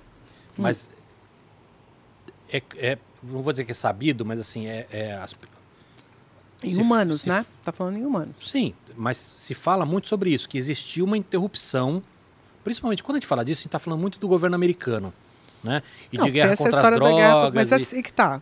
Essa interrupção aconteceu nos experimentos com humanos, mas isso não abalou as pesquisas em animais. Mas o fato do nosso cérebro ser tão diferente dos animais, isso. Não nesse aspecto. Tá. É diferente, mas eu sei dizer, por exemplo, o que, que pode fazer mal, o que, que é letal, o que, que gera degeneração. Tudo bem, mas a gente Hã? não sabe. Tá bom, beleza. Mas quando você está falando de, de coisas mais nesse sentido, que é o que você falou que é o, é o que se pesquisava antigamente, de doenças, de, de coisas assim, tudo bem. Mas quando a gente fala, por exemplo, de usar a droga para dar um reset na cabeça, de para tratar problemas psicológicos. Entendi. Isso você não, não tem como analisar no animal. Não, não tem. Mas aí que tá. É, a gente já sabe quais são os potenciais. E o problema é sempre a avaliação dos riscos. Entendeu? Uhum. A gente sabe, por exemplo, que DMT hum. é uma substância aqui que a gente consegue tratar, por exemplo, transtorno de estresse pós-traumático, TEPT. Uhum. E metilanfetamina tem propriedades, heroína tem outras, e assim vai, certo? Só que o risco de adição, o risco de usar essa substância precisa ser dosado. Então, para TEPT, para transtorno de estresse pós-traumático, o cara está morrendo, o cara vai se suicidar. Uhum. Então, você vai arriscar, entendeu? Sim. É, você tem um, um usuário de, de, heroína, você precisa fazer abstinência de heroína. Você pode usar uma outra substância para isso, porque o cara vai morrer de abstinência em heroína. Então, tem que calcular esses danos. Então, hoje a gente já tem uma psiquiatria que está avançando bastante no uso dessas substâncias para algumas doenças que precisam. De... Agora, não... você dizer assim, olha, eu vou usar é, é, DMT para acalmar meu, meu coração. Nenhum médico vai prescrever isso, porque o risco é muito alto. Uhum. se você quer acalmar o seu coração, eu tenho outras substâncias que fazem isso, que com um risco menor. Então a questão não é a questão tem muito a ver com a prescrição. As pessoas têm uma baixa compreensão sobre o, o que é a prescrição. A prescrição é um papel que uma pessoa que tem responsabilidade civil por isso bota um medicamento ali, assina embaixo, diz que ela mandou você tomar aquilo. Imagina o tamanho da responsa. Então o problema é a prescrição. Nenhum médico vai prescrever uma droga que tem mais risco do que benefício. Esse é o ponto. Eu quero, eu quero saber mais sobre drogas. Drogas. É, experimentei agora o Uruçu. Pera, pera, pera, pega isso aqui. Uruçu Boca de Renda. Mas esse aqui é sensacional. Depois você pega mais. Você lambuza inteira aí. Esse que é o problema, eu não vou levar a caixinha. Esse é do Pará. Pará, pessoal. Ó, deixa eu ver. Eu gostei. Tava, tava querendo um lá de cima, vamos ver. Hum. Ó, vou até comer puro. Pessoal, vocês oh. são incríveis, viu? Amei. Amei tá tudo. Amei tudo. Amei a caixinha, amei o. Nossa. MB Mel. MB Mel. É bom isso. Maconha. O que, que tem? O que você é... quer saber? Tem um monte de certezas absolutas que dizem, quero saber se é verdade ou não. Hum. Você não deve fumar maconha até os 25 anos, que pode atrapalhar o desenvolvimento cerebral. Quanto você não deve fumar? A questão sempre de qualquer substância química é quantidade, frequência intensidade. Não existe sim ou não no cérebro, ele é analógico, lembra? Uhum. Isso para a gente é crucial, porque quando a gente aumenta a quantidade e aumenta a frequência, a gente aumenta a ocupação de receptores. Tudo bem, mas vamos lá. Hum. Eu sei que é, é cheio de, de, detalhes essa história, mas nós não estamos falando do cara de.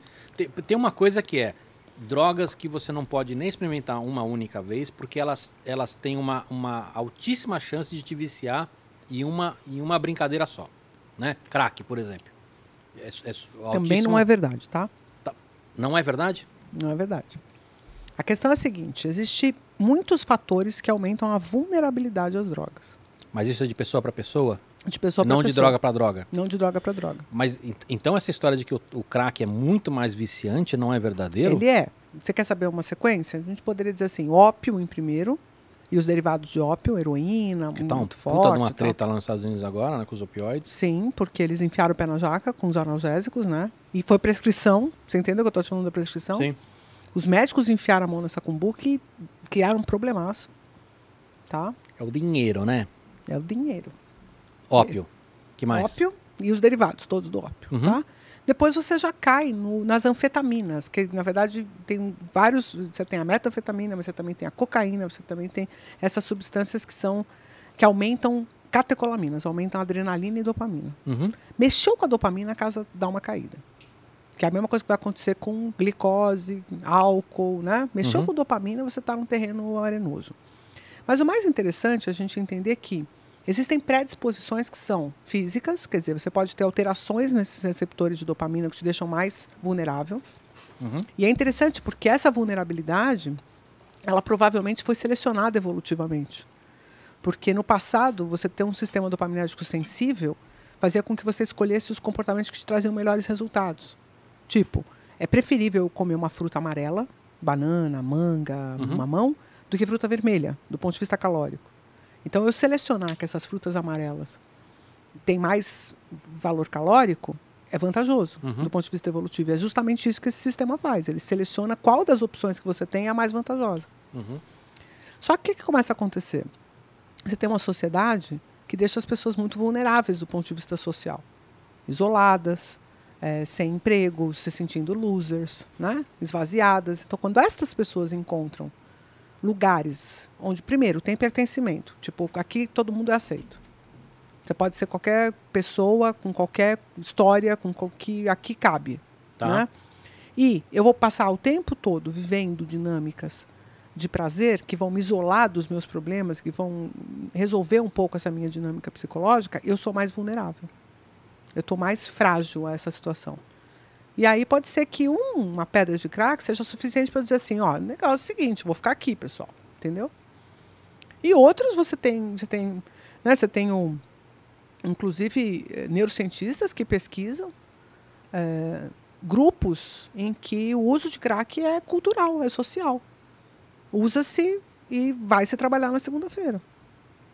Que é uma coisa estranha. Tudo bem, né? mas vamos voltar para a história da maconha. Então, Tá. vamos lá. É, Mas quando o nome se Maconha é fala... droga hum, bem light, né? Sim, mas, mas vamos lá. Quando se fala de não se deve usar dos 25 anos, nós não estamos falando do cara, o, o cara usar uma vez ou não. Estou falando de usar com uma, uma frequência... Acordar, fumar um baseado. Passa o efeito, uma, fumar outro. Uma relação... Uma, eu não queria botar a medida aqui, mas uma, uma frequência relativamente alta. Não, porque isso o faz toda que, a o- O cara diferença. que fuma todo dia, o cara que... Esse aí tá, tá com um probleminha. Porque o que, que vai acontecer? Probleminha. É, o que, que vai acontecer? Sob efeito do delta THC, as sinapses que são formadas são pouco estáveis. Então, o que, que vai acontecer? Durante o tempo em que você fumou, você não está com a sua propriedade de gerar novas sinapses e estabilizá-las do mesmo jeito que ela estaria num outro momento. Uhum. Pelo próprio efeito da droga. E que é, inclusive, que dá a sensação de desprendimento, de, né, de, de soltinho. Porque eu, eu não estou com tanto compromisso com aquela observação, com aquele pensamento, com aquela ideia, né?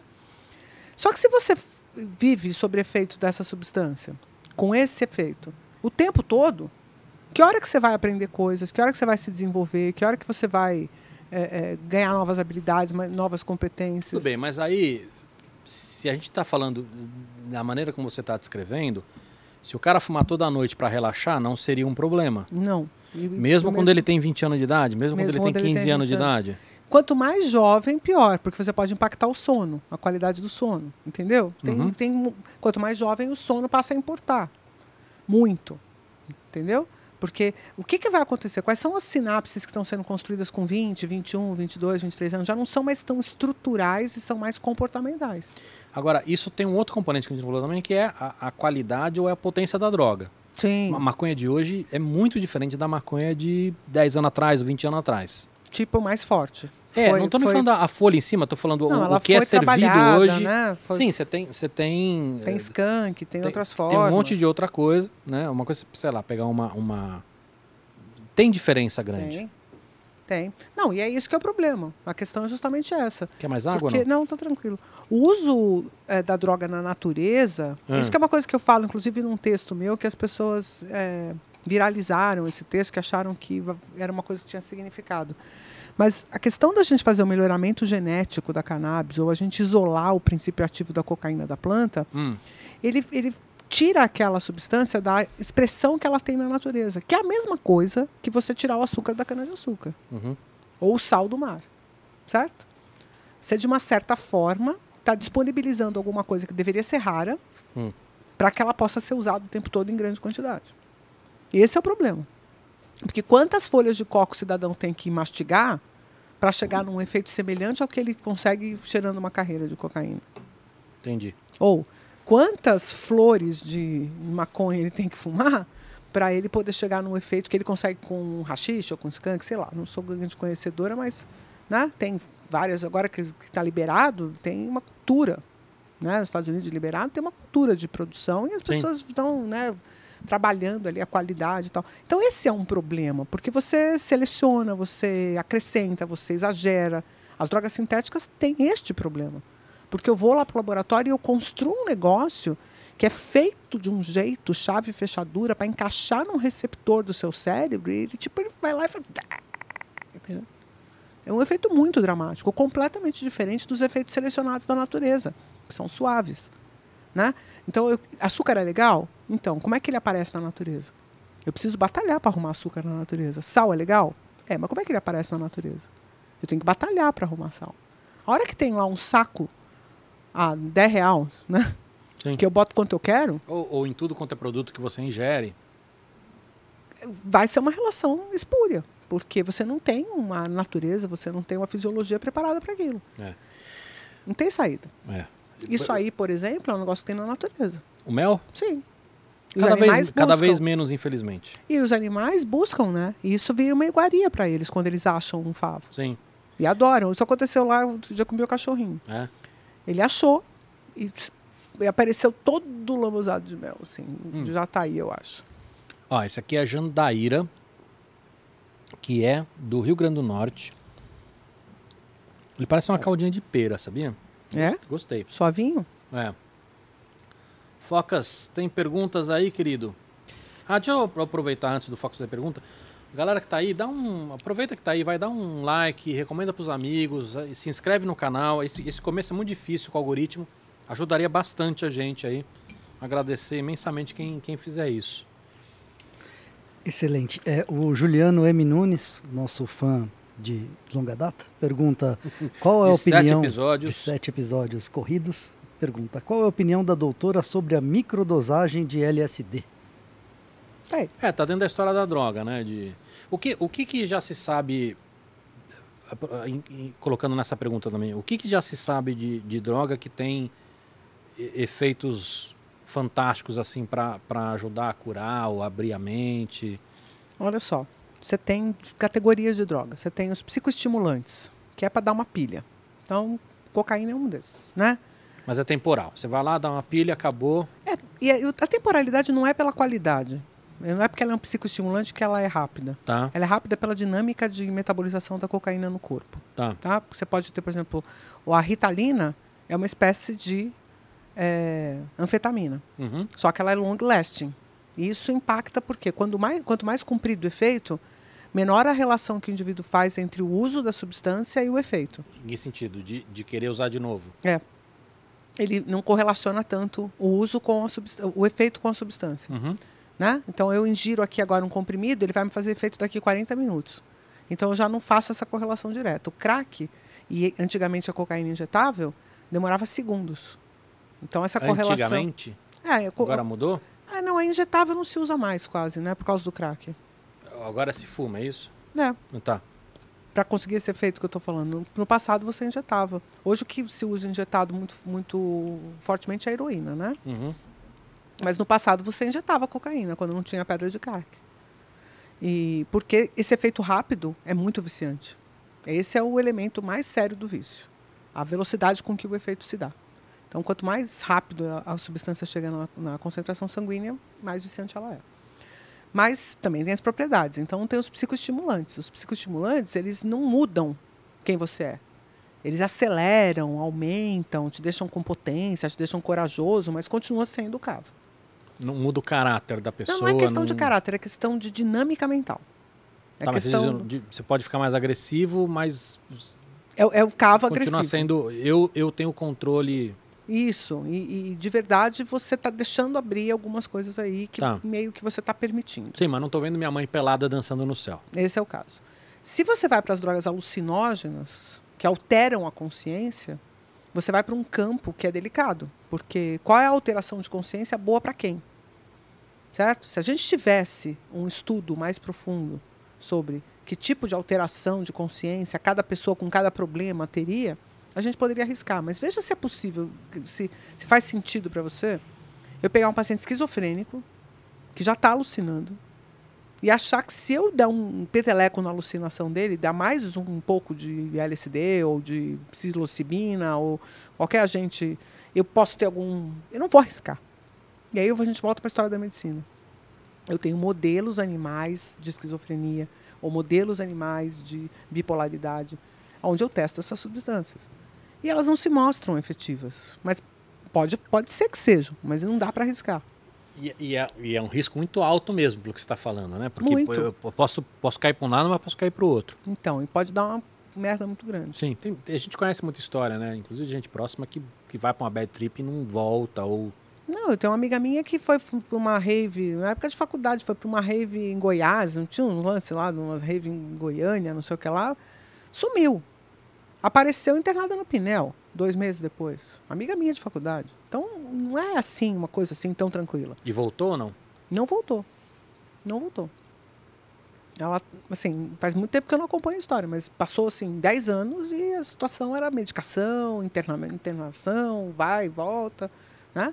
Então, tem Então, chutes que você dá... eu- Maconha eu- não é uma coisa. Assim, é uma das, das coisas, das verdades absolutas que a gente escuta, que também você vai dizer se é verdade ou não, é que uma maconha em excesso, até acho que pelo, pelo estímulo que ela dá, também pode trazer muita esquizofrenia.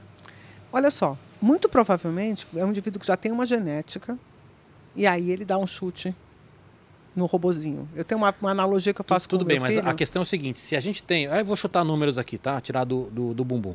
Se a gente tem uma, uma, uma parcela alta da população que tem alguma tendência à esquizofrenia, É baixa, é baixa, é baixa. é baixa. Tá tudo é bem, mas alta. baixa quanto? Baixa 8, 9. Mas 8, 9 é altíssimo. O que você pensar é o seguinte, cara, se você, se você Não, começar com a fazer... genética, né? Tudo Não com bem, a doença. Tudo bem, mas se você começar a fazer uso frequente de maconha e você é uma dessas 10%, a chance de você ir para esquizofrenia é muito alta. Pô, 10% é muita coisa. Então, mas é que dessas aí, sem maconha ou com maconha, a grande maioria vai converter. Puta, mas é assim? É 10% que converte? Eu, eu posso estar equivocada Não, tudo bem, mas é- números, mas- mas... é tipo 5%. Não, Mas é a bem esquizofrenia não é isso. baixa. Não é baixa. A, a- imagino também que esses, essa, esse tenha, tenha graus também, né? Imagino. Não é um negócio que todo mundo... É que aí tem a história da psiquiatria. A psiquiatria ela tem uns conjuntos de sintomas apresentados que classificam como esquizofrenia. E daí, dentro disso, você tem esquizofrenia com sintomas mais negativos, mais positivos, aí tem algumas historinhas. né? Não é, não é todo esquizofrênico que é exatamente igual entre si, mas a patologia é a mesma. E o mais importante, o tratamento. O que, o que, que o psiquiatra está olhando? Por que, que ele quer um diagnóstico? Não Uhum. é porque ele quer botar uma etiqueta na cabeça do paciente. É porque ele precisa saber como é que ele trata. E o diagnóstico ajuda a começar a tratar. A psiquiatria é uma das especialidades mais complicadas para você acertar o tratamento, porque você está falando de especificidades ali, de nuances muito pequenas. Mas, Tanto na, na, na quantidade de problema quanto na, na pessoa específica, né? no indivíduo, né? É. Agora, eu poderia arriscar que, por exemplo, eh, a pressão social por enquadramento, por você ser uma pessoa que tem um determinado estereótipo, que atende a uma determinada exigência, quem sabe seja mais perigosa para a saúde mental das pessoas do que maconha. Entendeu? Agora, uma das outras verdades que se escuta muito é que se você fuma muito, seu cérebro murcha. O que que murcha o quê? Morre neurônio essa história? Eu, eu lembro de matéria no Fantástico que mostrava o cérebro murchando mesmo. Tipo, era, era, virava uma. E aí, eu Sensacional. vou te dizer um negócio, apesar de ser. Parece piada, mas assim. Eu tenho amigos, você tem amigos. Focas, tem amigos. Conheço alguns. Que o cérebro murchou. você pode dizer o que você quiser, que não murchou. Mas murchou. Focas, tô falando besteira ou não? É, eu tenho alguns amigos que têm uma visão um pouco diferente da realidade. né? O cérebro murchou. Mesmo quando o cara não tá mais sob efeito. Você vê, fala assim, meu, o cara não tá funcional. Mas aí que tá. Muito provavelmente, Não, a isso que eu ia te droga nessa o que história é só mais um elemento. Não, peraí. Você percebe um, um decaimento. É, a dúvida é, Ele, Se é porque, ó, se é porque o eu cérebro não foi coisa. estimulado, é isso que eu queria saber, porque assim, o- se, é, se é porque Mas, não, a plasticidade, não, não, o músculo cerebral, tô fazendo uma analogia, mas não foi, não foi, ficou muito tempo sem desenvolver e aí, é isso? É, e simplesmente você não adquire novas funções. Mas olha que essa analogia que eu faço para explicar para o meu filho, por exemplo. Um dia ele perguntou para mim, mas por que, que droga faz mal? Eu falei, droga Faz tempo, né? Teu filho já é um cavalo. de- Ele é um cavalo. É, já deve ter experimentado várias dessas drogas. A gente pode chamar ele aqui, inclusive, que ele vai dar aula para Ele gente. vai explicar pra você. provavelmente, É. É, mas prefiro não tocar nesse É. tema. Deixa eu só, antes de você falar, vocês conseguem fazer um cafezinho pra gente ou não? Opa! Já está. Ah, legal. Obrigado. Olha só, eu fiz a seguinte analogia para ele. Filho, olha só. Pensa que o seu cérebro é um robozinho com as engrenagens perfeitinhas, que foi um negócio super difícil de montar. Tem um monte de parafusinho, tipo, pensa um relógio suíço, mas na forma de um robozinho. Uhum. muito complexo, cheio de funçãozinha, cheio de features, ok? E aí tem um dia que você vai lá e dá um peteleco nele. Ele continua funcionando. Tá. Daqui a pouco você vai lá e dá um tapa no meio da cabeça do robô. Play! O robô.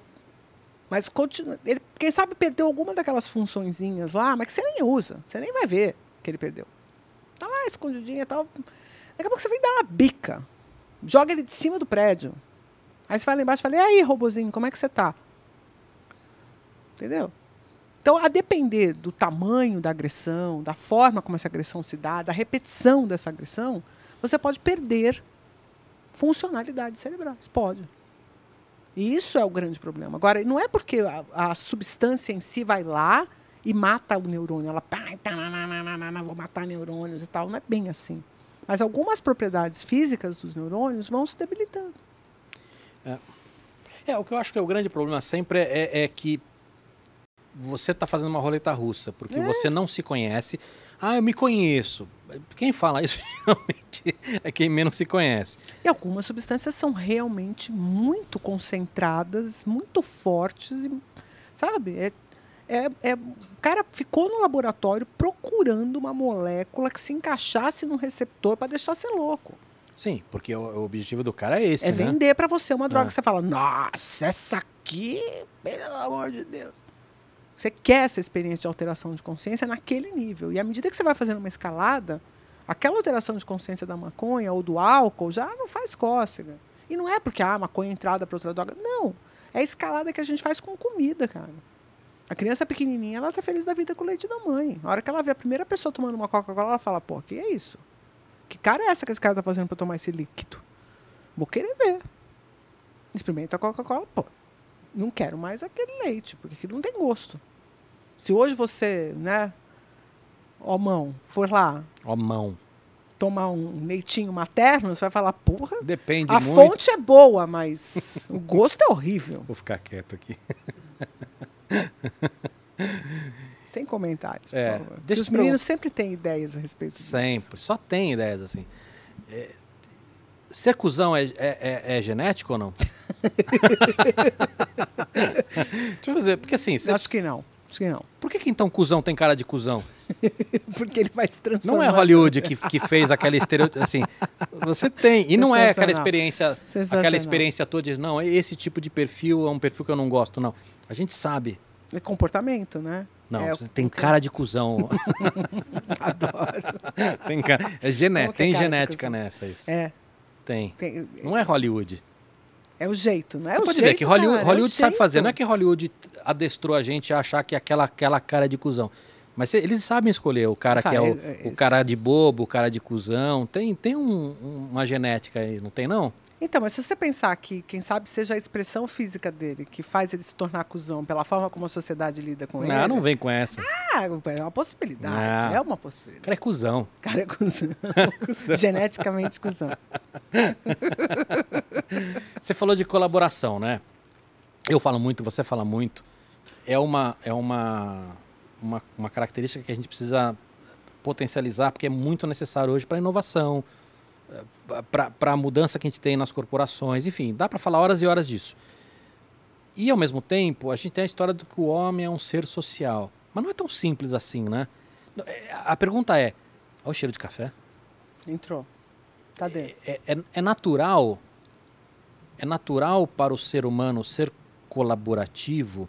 Por que eu estou perguntando isso? Porque em algumas, algumas frentes, não vou nem dizer indústrias, tá? Mas algumas frentes, eh, por exemplo, no, no YouTube. Olha lá. Uh, que delícia. Ah, é um esqueminha de uma, É. italiana. É que eu já te- vou te contar a história dessa. Ó, teu aqui. Deixa eu ver. Deixa eu ver. Gente, a gente vem aqui pra comer, beber. Olha que delícia. Hum, Bom. Nossa, bom. é muito bom, né? Conta a historinha da coisinha. Do que eu tava falando? Me perdi agora. Da colaboração, mas falta a cafeteira. Da colaboração. Eu já, já conto da, da cafeteira, mas queria te perguntar o seguinte. Vo- Você tem algumas categorias, sei lá, por exemplo, YouTube era muito isso. Você tinha muita colaboração. Os podcasts têm, uma, têm uma, uma coisa dessa. Eu sinto muito colaboração entre os podcasters. Não tem aquela coisa de concorrência. Os caras entenderam que é melhor um, um mercado Aberto. aberto e mesmo que, que, que com 200 mil podcasts do que ter um mercado inexistente e você ser o único, né? Elon Musk quando abriu todas as patentes da Tesla era isso. Ele não está abrindo porque ele é bonzinho. Ele está abrindo e falou assim, cara, uma maneira de estimular para que exista um mercado de carros elétricos, porque aí eu sei que eu vou ser muito bom nesse mercado, mas não adianta eu ser o dono do mercado que não, não existe ou que é nada, né? Que as pessoas não engajam, que as pessoas É, não então têm assim, valor. dá pra gente falar horas e horas de colaboração aqui. É, makers é um exemplo disso, Sim. né? Makers tem muita coisa de colaboração e tudo. Mas a minha dúvida é, isso é uma coisa que é, que é inerente do ser humano ou não? Porque eu percebo que às vezes é, parece tão difícil a gente estimular isso. É que tem um problema, Cava, que é o seguinte. É, mesmo quando, ele, quando um animal resolve colaborar, e a Uhum. gente tem é, experimentos onde eles colaboram entre si, eles estão colaborando para conseguir um benefício próprio. Certo? Certo? É ego, egóico. É Tudo egocentrado. bem, mas até não nenhum processo. problema. Não, nenhum problema. A gente pode é, continuar colaborando nesse sentido. Uhum. Acontece que, na sociedade, as experiências ou as oportunidades de colaboração na nossa sociedade humana foram menos valorizadas que as oportunidades de competição. E ambas são meio antagônicas, Sim. entendeu? E é mais fácil eu Não, graçar. necessariamente, não necessariamente, mas, mas eu entendo o que Não, você está falando. Existe esse conceito de co, co, né, Sim. co-competição e tal. As pessoas estão querendo construir isso, né? E aí até a gente conversava, acho que uma oportunidade, a gente falou sobre isso, né? Sim. De você estimular, de você dar, porque às vezes um código para um outro grupo, eu falo assim, faz aí também, porque aí se vocês fizerem, a gente vai ter que fazer uma coisa melhor do que vocês, né? Uhum. Não vou poder ficar parado aqui. Então, você estimula e tal. Mas a ideia é que no código cultural você teve uma valorização entre a competição entre grupos. Então a gente forma times que colaboram entre si, mas que competem, entendeu? Entendi. Nas oposições. Então existe a competição entre os grupos sociais e a colaboração interna do grupo. A questão sempre é: você se sente fazendo parte do grupo? Você tem pertencimento ao grupo? Aí tem um monte de hormônios aí que vão marcar que você faz parte desse grupo, que você se sente pertencente, você pode colaborar. E como é que a gente considera, coloca isso na confiança, no engajamento, né? Um time de futebol, por exemplo, é um- uma perspectiva colaborativa interna, competitiva externa. Eles estão operando nas duas dinâmicas. Os esportes são assim. E, e isso acaba sendo também uma forma de você se expressar do ponto de vista produtivo. Entendi. Eu posso considerar, pô, eu sou do, eu sou do time do Cava. Então eu posso colaborar com o Cava, porque se eu colaboro com o Cava, nosso time ganha. Mas não, eu sou uma competidora do Cava. Calou-se. E aí tem a ver com os estímulos que cada empresa vai ter que formar para Fomentar. fomentar para legal. Porque se lá dentro eu não conseguir construir times que se percebem confiantes e colaborativos, se eu fico ah, o tempo inteiro estimulando a competição entre eles, porque eu acho que dessa forma prosperamos, vai ser muito difícil eu falar em colaboração depois. É, mas essa- mudança cultural é difícil. né? É. Deixa eu te contar. Esse- esse- essa cafeteria, não sei se você conhece, o formatinho é super conhecida, né, da, da, da coisa- Bialetti. É, é uma, uma empresa italiana super conceituada, faz essas cafeterias super lindinhas aqui. Eu não consigo né? entender o princípio da, do café italiano, sabia? É uma ignorância. Eu, eu, eu, assim, eu sou leigo, tá? Mas assim, esse é o que os caras chamam de moca, né? Então ele tem todo um, um- um, jeito especial de fazer, que fica super legal, é super simples de fazer. Eu tenho uma dessas em casa há muitos anos já. É, mas enfim, eles têm um monte de coisa legal também, não só a cafeteira. Bota o. Você botou o, o arroba na tela aí, Focas? Bialete. Já É, estava aí. E aí, pra quem tá no Spotify, é Bialete, né? Com um B de bola, dois T's. É, aí é underline Brasil, né? E, enfim, e essa aqui que eles mandaram pra gente é de indução, né? Porque a gente não tem forno aqui, não tem fogão. Hum, Ah, Forno, forno a gente tem, um forno elétrico, não tem fogão. E, e aí a gente usa no, no cooktop, né? E para nossa alegria, quando a gente recebeu isso aqui, a gente foi fazer o primeiro para comemorar, o Fernando, que tá aqui, Fernando Storino, é um puta diretor de cinema, ele Hum. falou assim, ah, deixa eu fazer uns testes de câmera, e a gente fez um- um- uma filmagem, dá uma olhada ali no- no- na TV de retorno, bota pra gente aí, Focas. Olha que legal. Ah, o cara tem talento. É, não tem? Baita diretor. Rapazinho talentoso. E aí quem, quem tiver no Spotify, depois dá um pulo no YouTube lá pra ver o vídeo. Vou postar também depois no, no meu Insta. Mas E, enfim. e tem um café só ou é dois aqui? Tem mais aqui. Você quer Deixa mais? Deixa eu ver. Essa, essa aqui dá pra várias. Vários cups, né? Que a gente fala. Deixa eu ver se eu não faço besteira aqui. Ô, ô Carla, É. você, você ajuda muito empresa Sim. e, e profissional, certo? Uhum. Obviamente que tem a história de entendimento do consumidor, comportamento de consumidor, acho que é uma, é uma frente. Que eu atuo pouco, tá? Eu, fa eu, eu até dou, um- dou um- uns pitacos, mas eu trabalho mais com a questão de jornada emocional do consumidor. Perfeito, mas o que eu quero entender não é nem um lado do consumidor, Hum. eu quero entender, tá, quando você olha pra, para os executivos e para a empresa, onde está seu foco? O que, que você ajuda ali? Quais, quais as dicas principais ou quais as categorias principais? Eu queria entender um pouco mais o, o teu trabalho. Como é que você leva a neurociência para esses caras ajudar na evolução deles? Eu vou te dizer assim que a maior demanda que a gente tem hoje é gestão de mudança. Que é o que a gente estava falando, de mudança cultural. Gestão de mudança. Essa é a maior demanda, tá?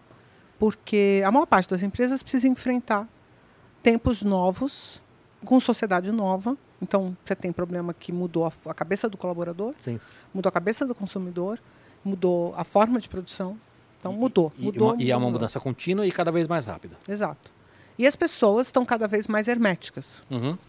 porque elas foram estimuladas a adotar determinados comportamentos e se fixar neles, como se aquilo fosse a competência.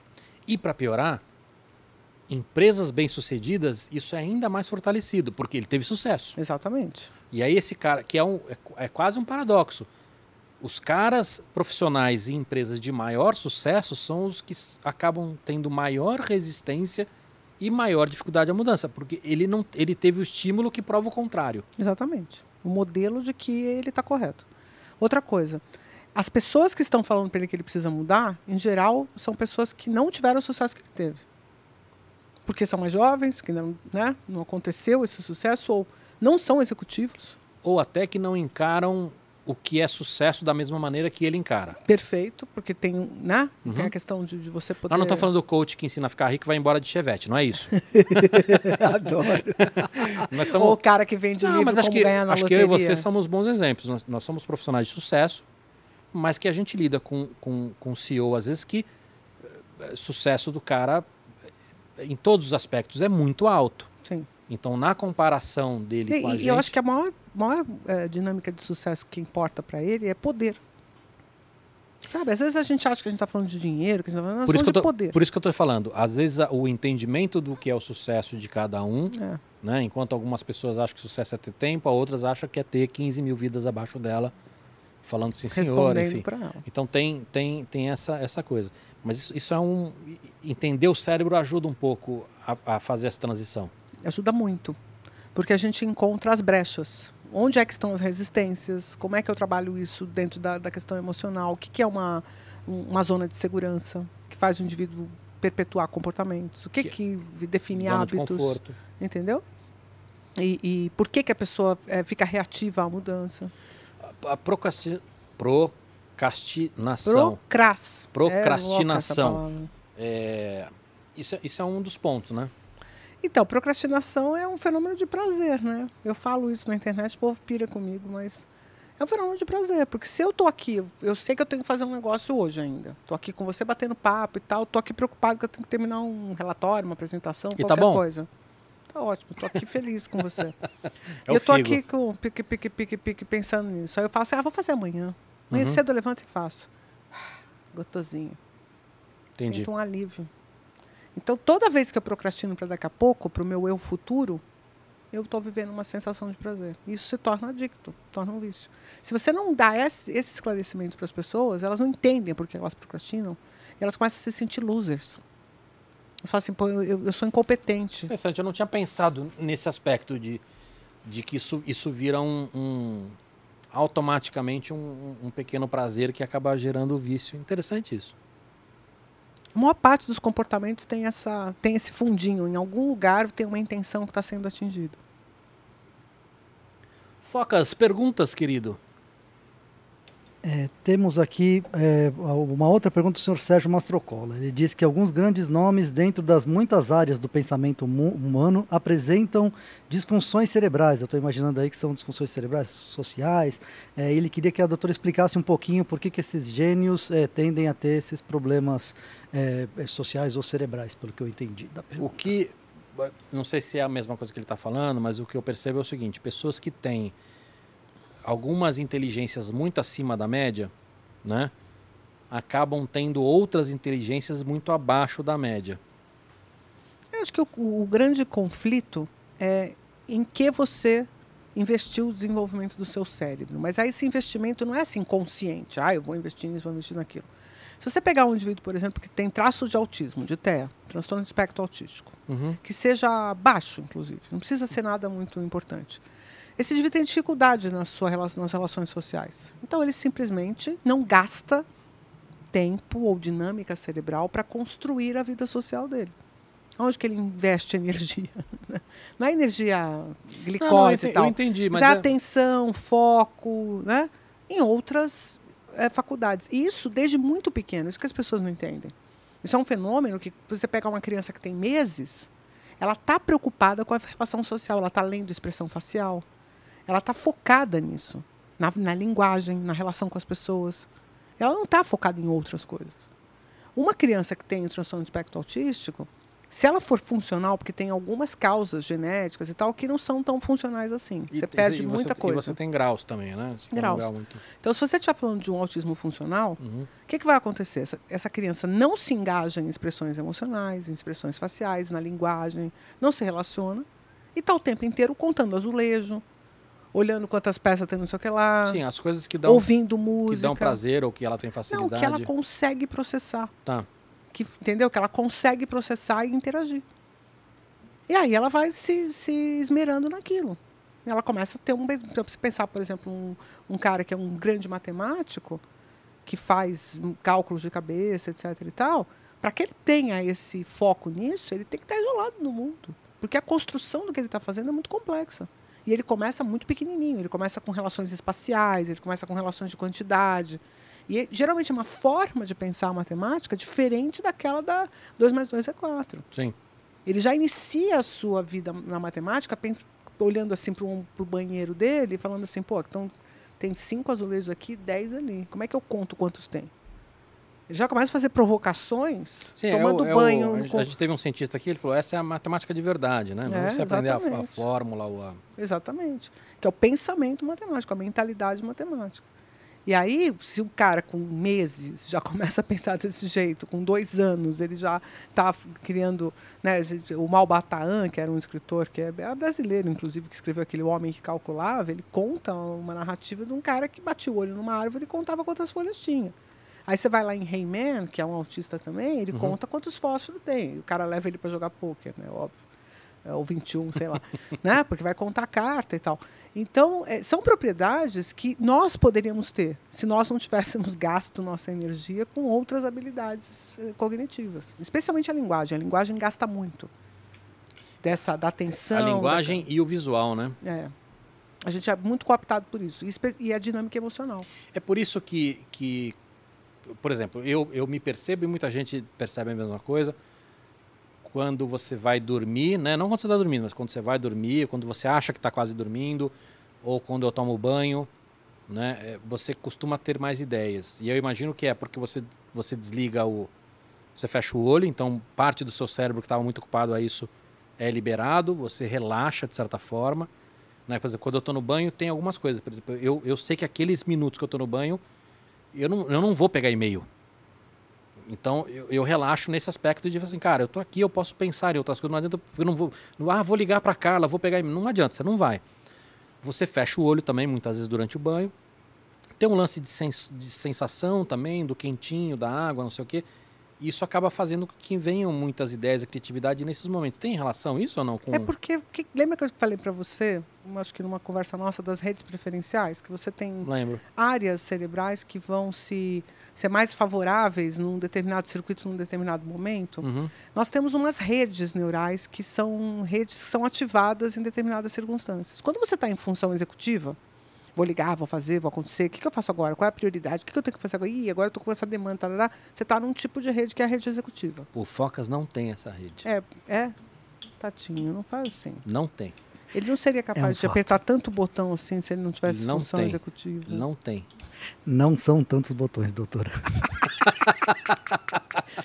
é, eu, não tive, eu não cheguei perto da mesa ainda, estava super, superestimando a função. Mas, é, fora disso, a gente tem uma rede que chama rede de default, de, rede modo padrão. Ah, de, entendi, ah, de padrão. Entendeu? Então, nesse momento, quando você aciona a rede de modo padrão. O que, que você chama de rede?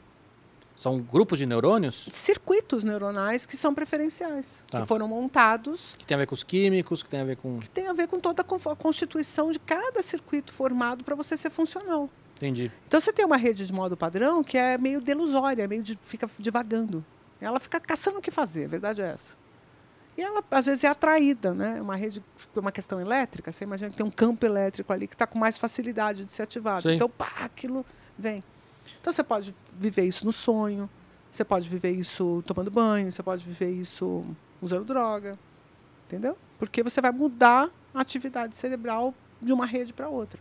E é por isso que as pessoas que estão ansiosas, que estão vivendo dinâmicas emocionais, têm bloqueios criativos, têm dificuldade de, de se relacionar, porque elas não porque ficam alguns leves. Circu alguns circuitos estão dominando Estão aquele... dominando a parada, estão sequestrando. O pessoal fala muito de sequestro da amígdala, isso é uma uma, uma analogia, assim, que tem uma área do cérebro que é a amígdala, que tá, mas é maior do que isso o problema. O sequestro, muitas vezes, é de, de verdadeiras redes executivas que estão debruçadas sobre um problema financeiro.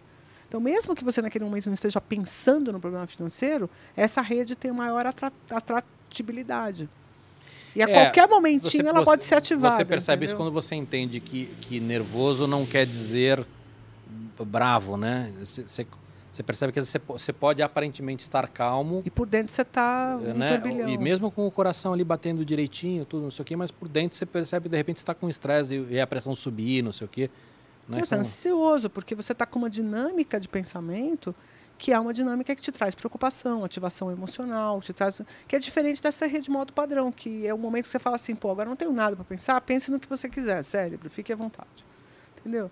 E aí ele vai para essas redes de, de, de, que tenha uma, um, um, campinho ali elétrico que tem uma chancezinha de fazer uma conexão nova. Então são coisas que às vezes você estava pensando que você não tinha conectado, mas a hora que você entra na rede modo padrão, fala, oh, isso aqui tem a ver com isso, Cava. Você fala, caralho, tive uma ideia.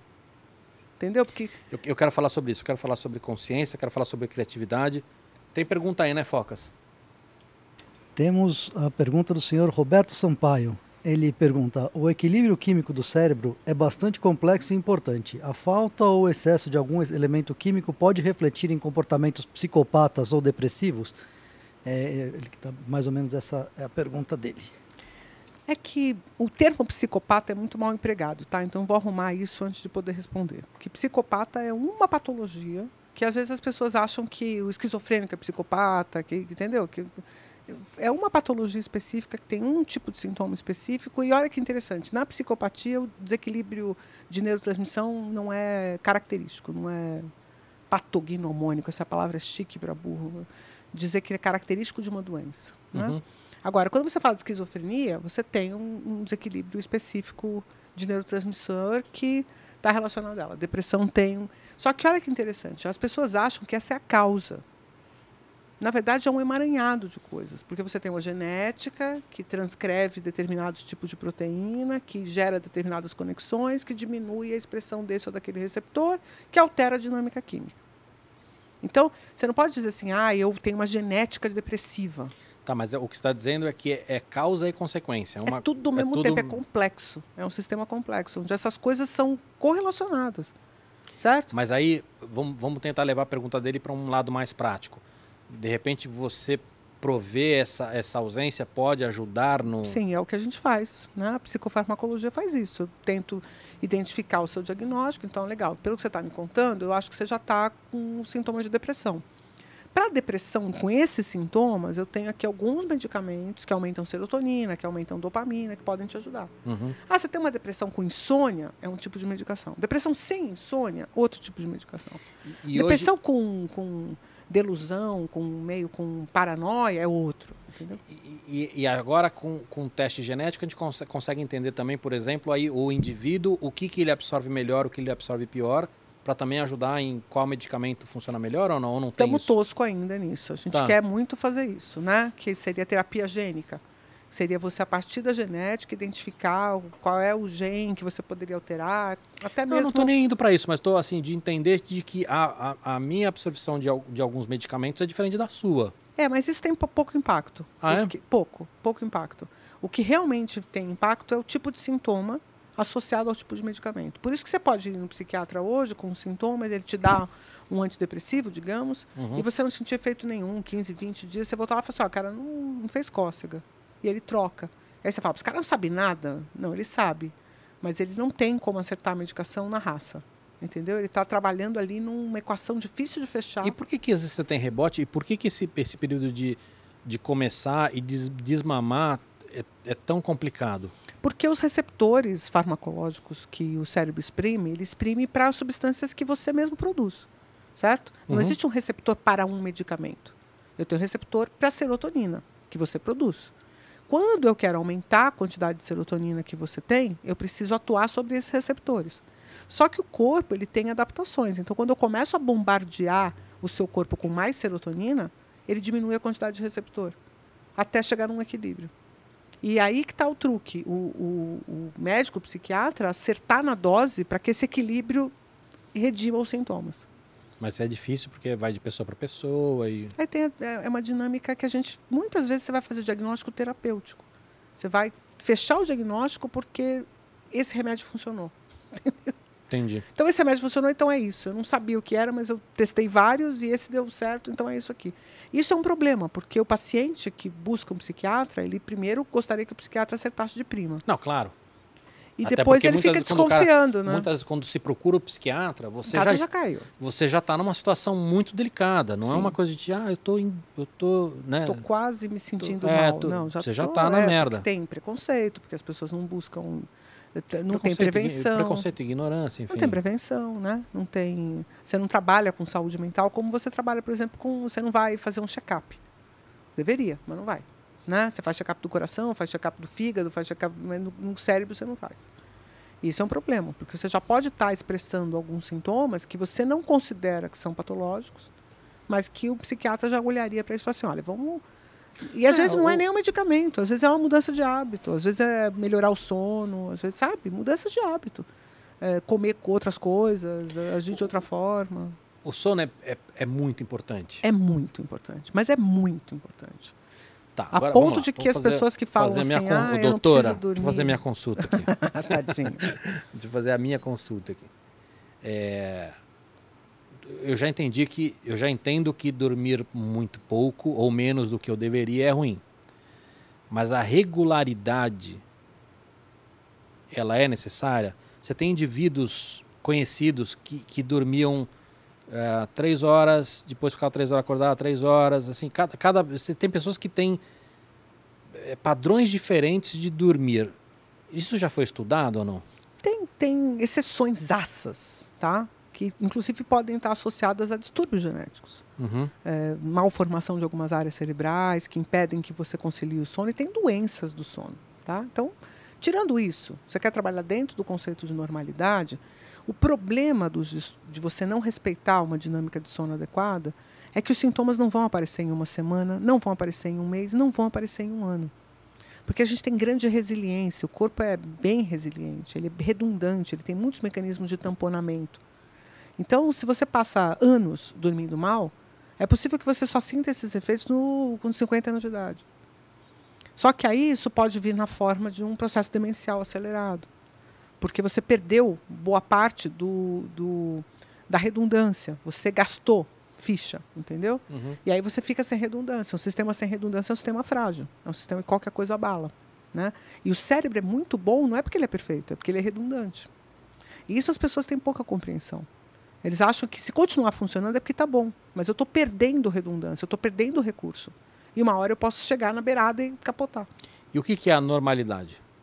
A normalidade é você, a partir da sua própria dinâmica e da sua potencialidade, conseguir se adaptar no ambiente onde você, você está. falou difícil demais. Muito difícil. Então é adaptação. Basicamente é você se adaptar às dinâmicas que estão sendo apresentadas no seu ambiente.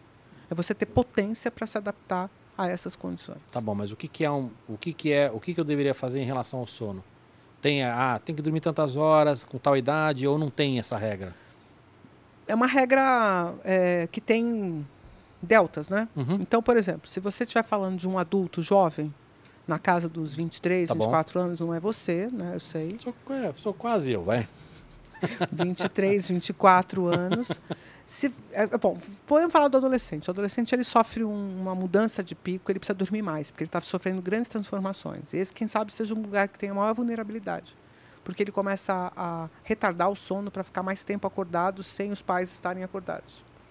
Para ele viver liberdades, né? acordado quando está todo não, mundo dormindo. Não, não entendi. Não, não, então tá bom. É, parece que a adolescência realmente faz muito tempo que passou pela sua vida. Eu não tive. Ou eu, eu estou ainda nela. não saí ainda. Acho não é assim que é o então, normal essa história de que o, o, o, homem sai da adolescência aos, aos, aos 40 anos de idade? Né? Alguns, sim. Com certeza, alguns. Não tenho dúvida nenhuma disso. Mas você estava falando, vamos lá. Assim, um adolescente, adolescente, se ele dormir 10 horas, está ok. Uhum. Ele vai ficar bem com 10 horas. Se ele vai ter noite que ele vai dormir 8, vai dormir 9. O que ele não pode fazer é picotar o sono. Dormir duas de quatro. Não é a mesma coisa que uma de oito. E ele faz muito isso, porque ele fica acordado na madruga, vai dormir três horas da manhã. É, acorda, tipo, chega da escola cansado, é, dorme vai, de tarde. De novo, entendeu? Isso não adianta. Ah, eu dormi oito horas. Dois picos de quatro não adianta. Porque eu, eu tenho ritmos porque no final da noite eu vou ter mais episódios do sono que é, é o sono que constrói circuitos, o sono REM.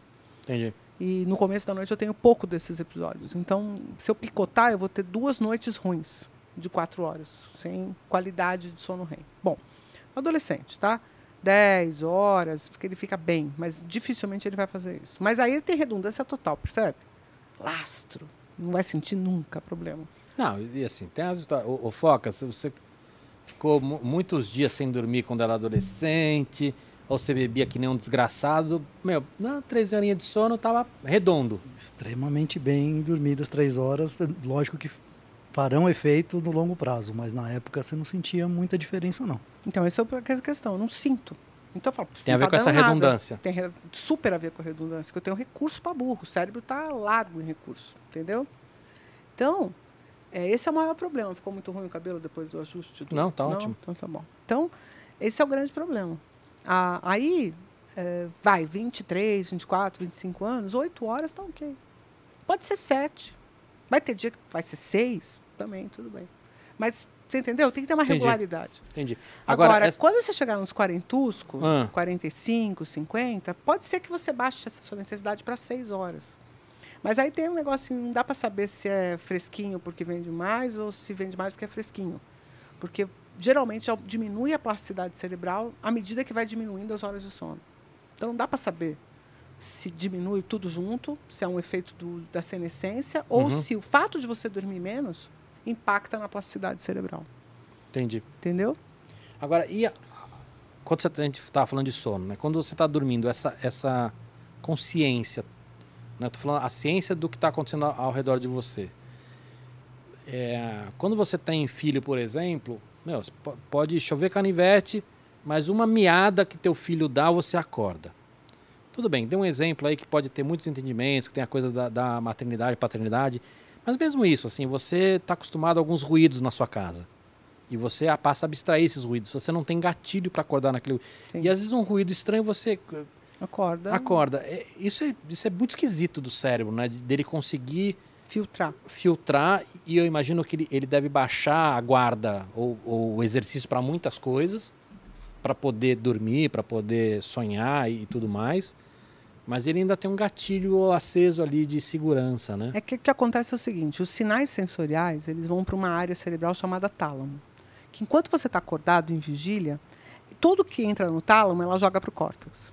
E o córtex se vire. O que é importante você processa, o que não é importante você joga fora. Mas ele tem o que a gente chama de efeito, ele trabalha com, é, ele, ele é fásico. Entrou aqui, já transferiu. Quando você dorme, o tálamo começa a trabalhar em salvas. Então, para que ele transfira para o córtex, o sinal tem que ser muito grande. Você fala assim, mas Carla, às vezes eu escutei um barulhinho e tal, mas sinal grande não é intensidade, é significado. Mas é o tálamo que consegue dizer o que, que tem significado? não, não? ele vai receber um sinal e como se você se adapta, por exemplo, a sinais sonoros ou a sinais de temperatura que você está acostumado com eles, eles entram, a relevância deles, ele- a frequência com que eles são ativados é menor, porque já tem uma adaptação no receptor, entendeu? A Uhum. cóclea não responde muito àquele som. Só que quando entra um som novo, ela não tem adaptação àquele som, então ela responde integralmente. E quando esse sinal chega no tálamo integral, ele fala: caraca, vê aí, Entendi. chegou num, chega num nível no tálamo que vai ser transferido para o córtex. Aí o córtex tem acesso e pode, dependendo da fase do sono, acordar mais facilmente. E, Carla, o que, que é criatividade? Porra! Assim? O que Na é lata. criatividade? Tá. É. Ou, ou- tá bom, vou, vou te Eu ajudar, posso tá? te, te responder de uma forma assim na lata também. Então é a vai. construção de novos circuitos a partir de circuitos pré-existentes. Legal. O que, que a gente, o que, que a gente entende de, de, de criatividade relacionado ao cérebro?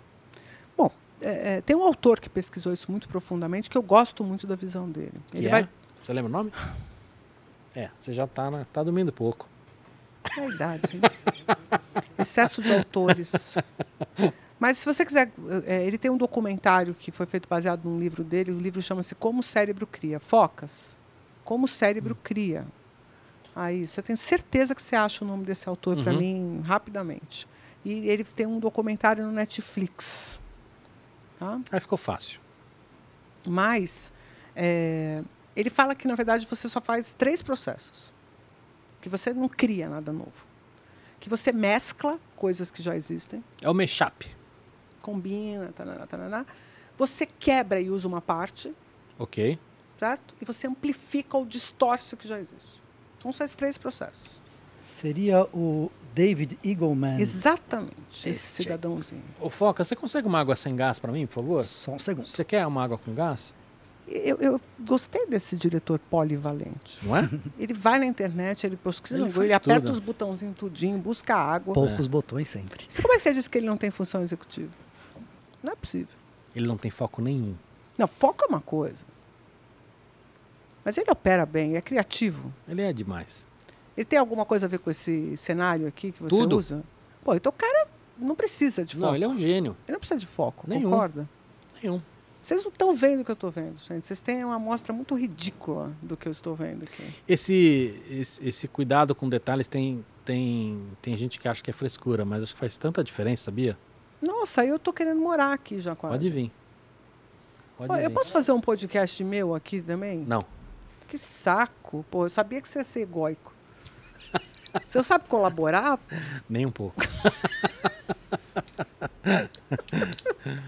Mas vamos lá, estamos falando. Você está falando desse diretor, então é, é, você Mescla. mescla, né? Faz um mashup, você, você, você pega pedaços Pega pedaços ou distorce. e, ampli e amplifica. É, distorce, amplifica, diminui, torce, né? E aí faz, faz sentido que para o mashup você entender ou conhecer disciplinas ou áreas ou ter referências diferentes te alimenta tanto no mashup quanto nas outras duas, porque você precisa tirar pedaços De coisas que você conhece. de coisas que você conhece. Você vê uma coisa maluca? Então, para a criatividade, referência faz muito sentido. Muito. O que mais? É, liberdade. Mas aí não é, um- não é não puxa mais psicológico Não, isso? Não? liberdade de trabalhar fora de padrões. Mas, mas vamos lá. Eu continuo achando que isso tem a ver com psicológico. Eu quero entender por que, que você tá.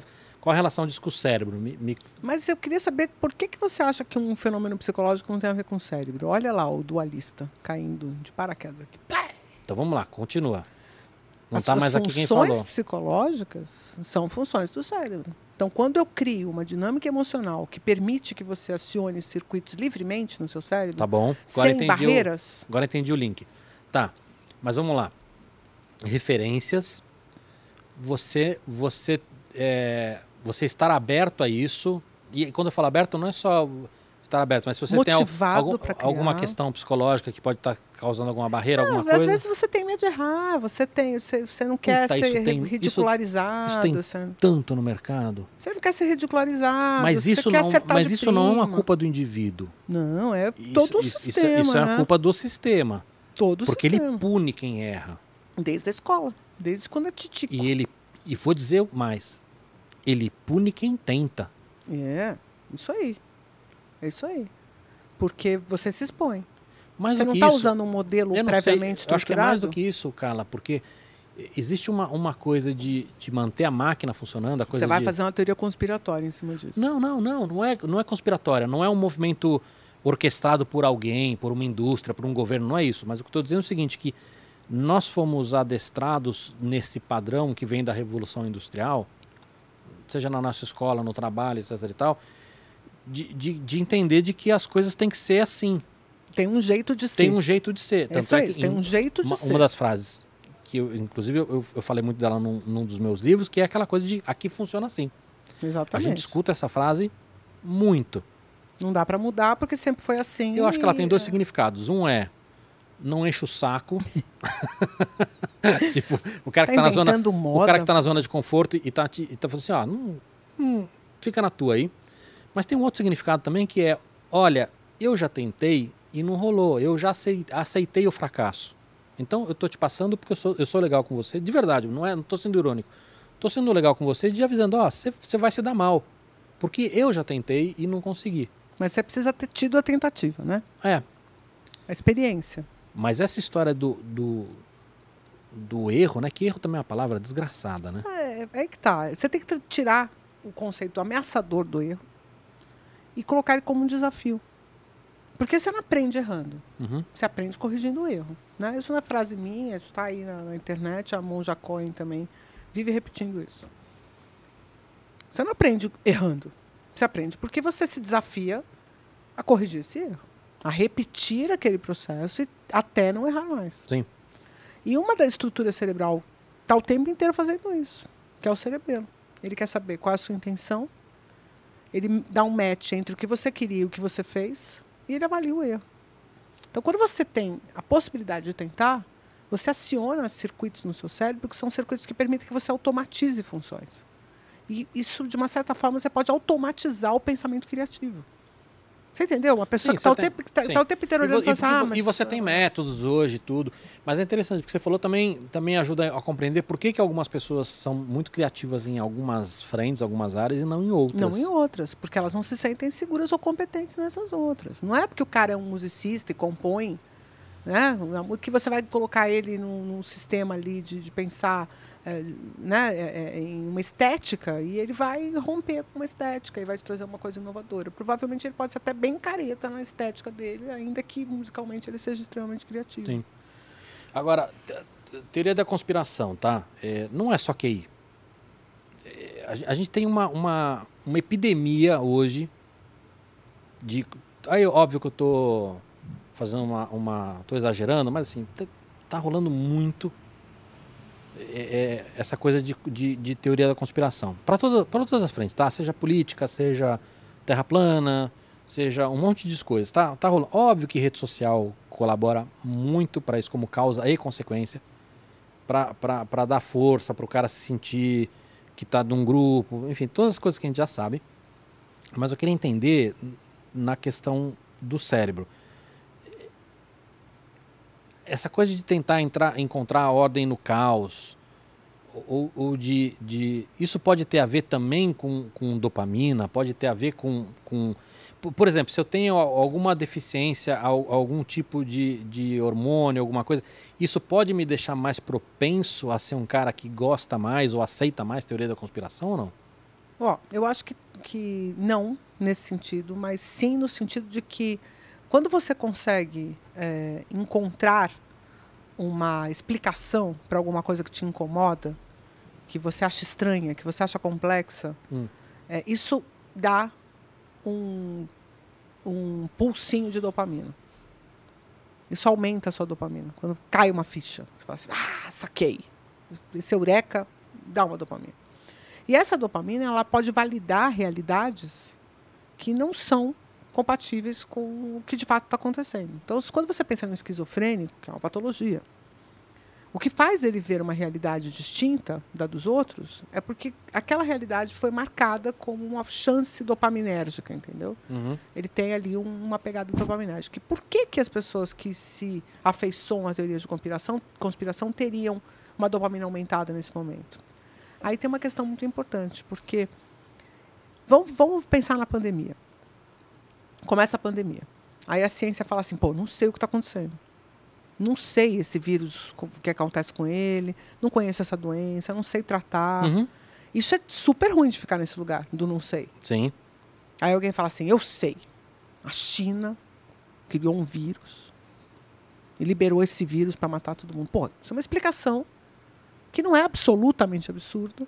Não, não é nem um pouco absurda. O, pro- Mas problema é você levantar entrega- como hipótese, outra coisa é você acreditar nisso Exato, piamente. Mas ela entrega ali uma solução para um dilema que você ia ficar perdido nele. E mais, te dá status de você saber a verdade frente à ignorância do mundo. E, e de você pertencer a um grupo pequeno que, Que tem esse que poder. tem, e aí tem, tem um pouco também a ver com voltado ao que a gente está falando lá dos incels, assim, de você De um grupo de, que de ter- era. ter um pertencimento, de Ah, de um grupo que foi rechaçado de alguma forma, que precisa resgatar seu lugar, seu lugar social. Então eles querem voltar por cima, entendeu? Ou pela autoridade, ou pelo conhecimento e tal. Então esse fenômeno, por exemplo, Olavo de Carvalho, que é um fenômeno de 2010, 2011, não é um fenômeno recente, é um fenômeno antigo. Eu estava considerando, fiz uma live ontem falando sobre isso, sobre contexto político e, e dopamina e tal. E eu considerei na live, eu falei assim, olha, pessoal, é, du- durante os anos 2011, 2012, 2013, 2014, eu dava palestras para educação, muito para escolas, né? Falei Uhum. muito para escolas, para agora mais recentemente, de 2014 para cá, que eu comecei a falar mais para empresa.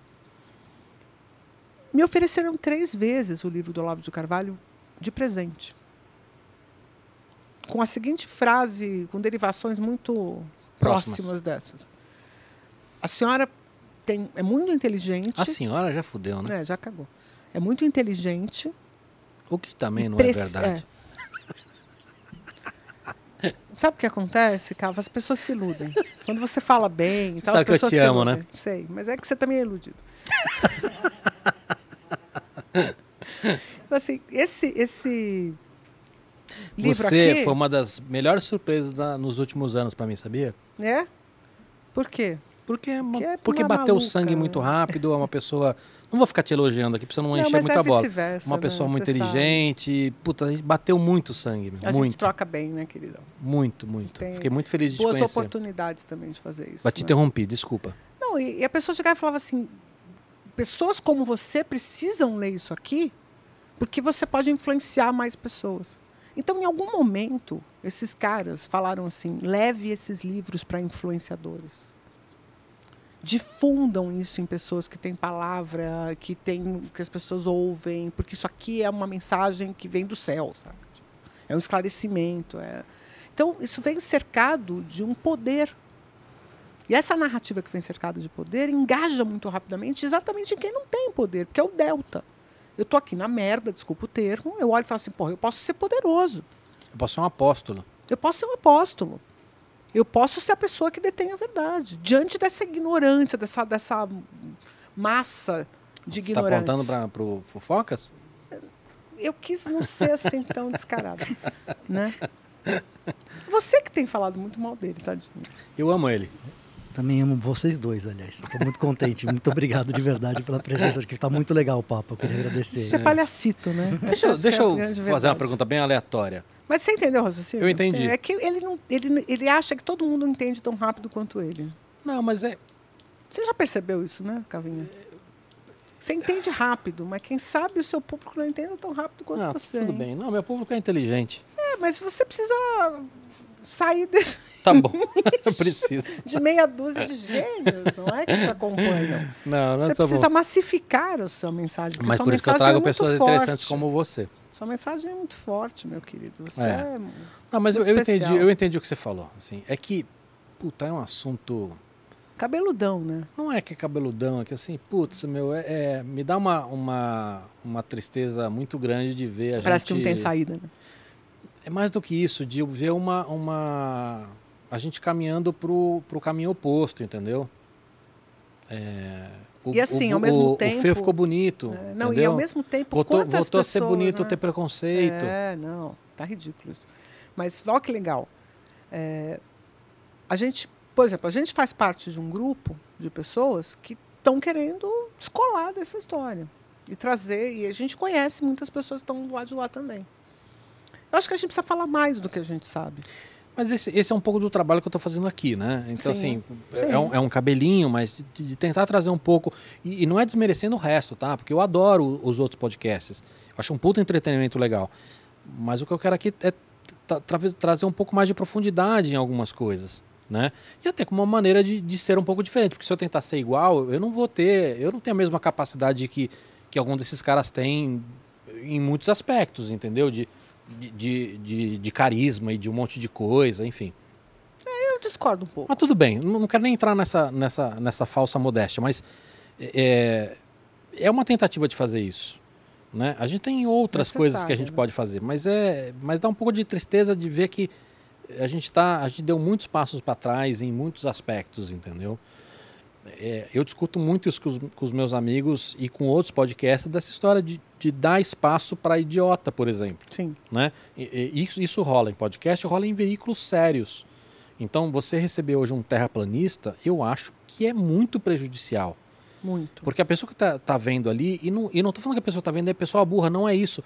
Mas a partir do momento que eu, que sou um cara que ela gosta, né? Esses Dá- cinco caras que espaço. gostam de mim, pô, o Cava é um cara legal, um cara inteligente, e ele botou ali um cara, então, pô, pô, então são opiniões diferentes só, então na mesma E altura, e, todas deixa, podem ser. e todas são válidas. E não é, né? E o pior é que, como a narrativa, é, por exemplo, do terraplanismo, tem respostas fechadas, está Respostas ensimesmadas, simples. simples e fechadas, eu vou chegar e fazer explicação, porque veja bem, porque tem uns buracos, e tem uma astrofísica, e tem um campo gravitacional, e tem. O cara vai falar, "Ah, porra, É. Se bem que algumas dessas respostas deles também são bem mirabolantes, Não, né? mas é um mirabolante que atende. Pô, por exemplo, você pega aquele naquele documentário, que o cara tá de um lado do Lago Mississippi, se eu não me engano.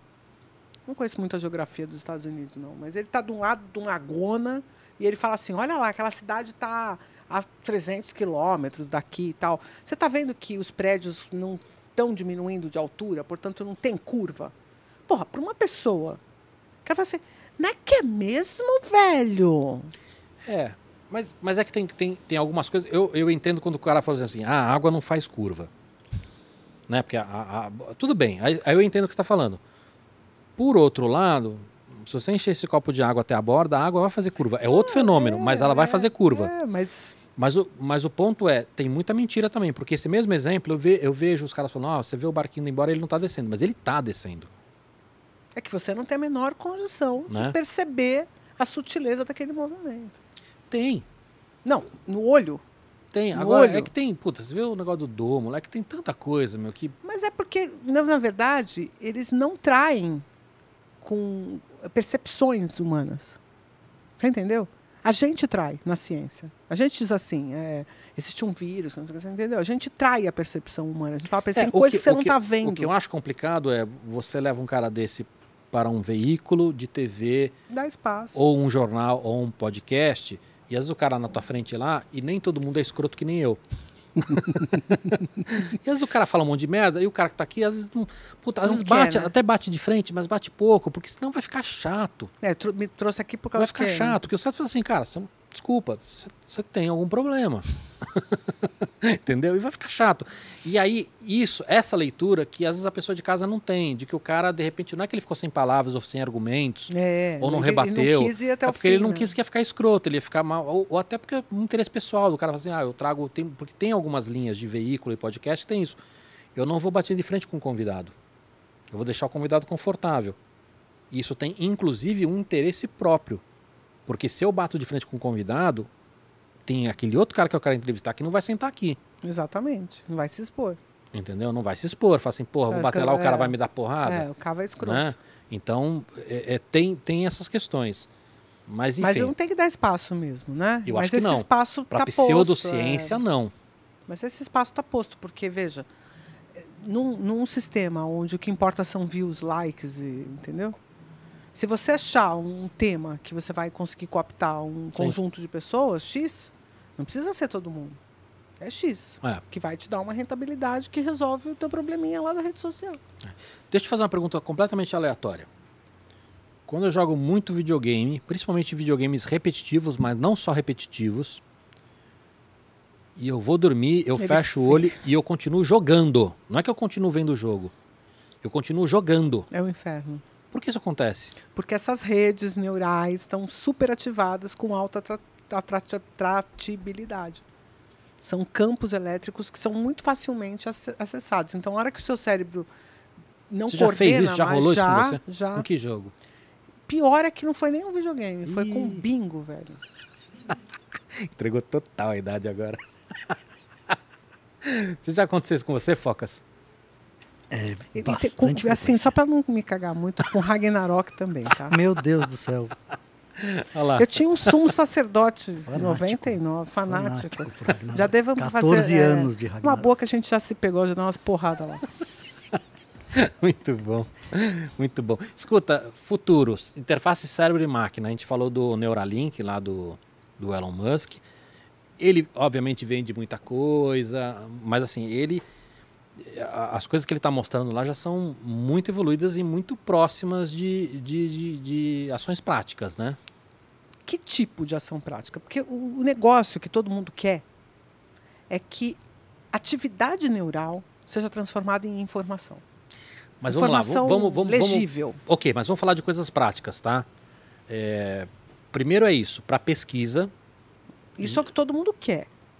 Agora, o que todo mundo provavelmente vai conseguir é gerar uma interface na qual a atividade cerebral vai poder ser lida aqui fora na medida em que o device aprender a ler aquele cérebro humano especificamente.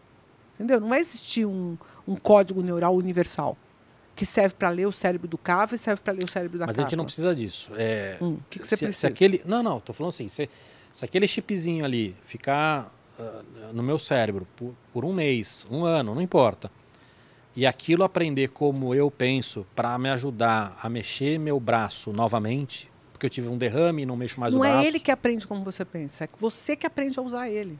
Não, não importa. Se aquilo, se aquilo for factível, se eu conseguir de alguma maneira fazer isso, Isso você já faz. então, então ele já está muito próximo a dar um, a, a dar um passo à frente do Hum. que a gente está fazendo hoje. Esse é o ponto, porque o que está acontecendo é que você, deliberadamente, através das suas funções executivas, incorpora aquele chip que está conectado naquela máquina. Que é mais ou menos a mesma coisa que você faz com a caneta, com o garfo. Você entendeu? Você Uhum. incorpora aquele objeto como parte do seu corpo e você passa a manipulá-lo como se ele fosse parte do seu corpo. Tudo bem isso. O contrário é que é muito difícil.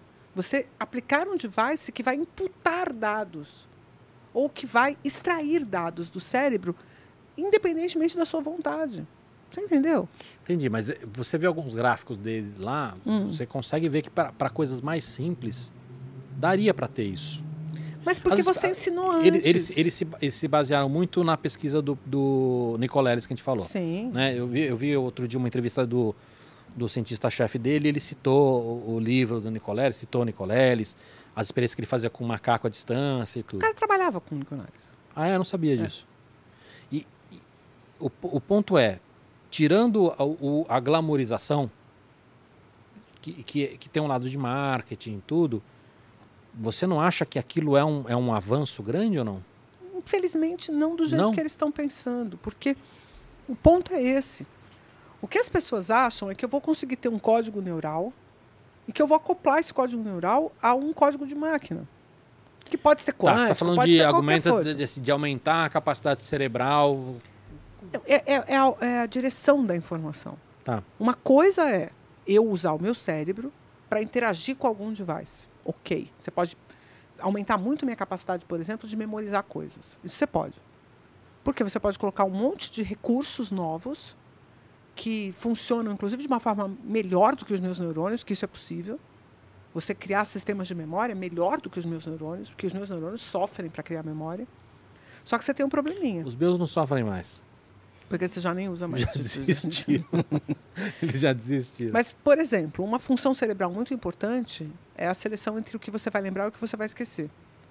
No exato momento que você colocar um chip em mim que aumenta a minha memória, pode ser que eu não tenha mais propriedades de escolher o que eu vou lembrar ou o que eu vou esquecer, e eu vou ficar completamente entorpecida em um monte de informação desnecessária.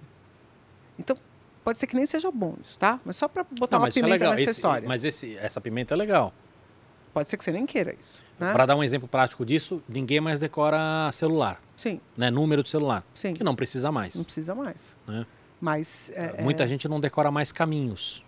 Exatamente. E isso às vezes dá um monte de, né, Sim. suscetibilidades, porque a memória espacial é uma memória importante. Mas detalhes, né? O que as pessoas querem com essas pesquisas é que, primeiro, faça, fazer download do quem eu sou, ampliar a minha capacidade entra- e o mais importante. Mas aí entra no glamour que eu tô falando, ô, ô, Carla. Eu, tô dando dois passos atrás ali. Então, por exemplo, vamos resolver problemas básicos, tá? É, é, hoje, se eu tiver um exoesqueleto, Hum. Né? Ou se eu tiver usando o meu próprio braço, mas Isso está resolvido, Cava. Ultrapassa. Passa disso. Isso aí a isso- gente já mas- faz. Mas já faz, mas ainda não, não é tão prático. Não é barato, não é simples, mas isso é só aprimoramento, concorda? Já está feito, o sistema já, já foi encontrado. O sistema já foi encontrado. Agora eu preciso aprimorar, preciso ter dinheiro investido, eu preciso ter pessoas que se Tudo bem, mas aí, submetam a o- essa aí o condição. exponencial vai Isso resolver. vai embora. Isso está resolvido. Fato, está resolvido. Tá. Porque o que, que eu estou fazendo nesse caso? Eu estou pegando minha rede neural e usando para interagir no meio. Logo, o meio, quando eu interajo no meio, eu recebo o feedback da interação e eu gero a alça e automatizo esse processo, que é o que eu faço com a minha mão quando eu nasço, Uhum. certo? Não tem nenhuma diferença. Isso é o mesmo processo, só precisa ter a conexão elétrica neural.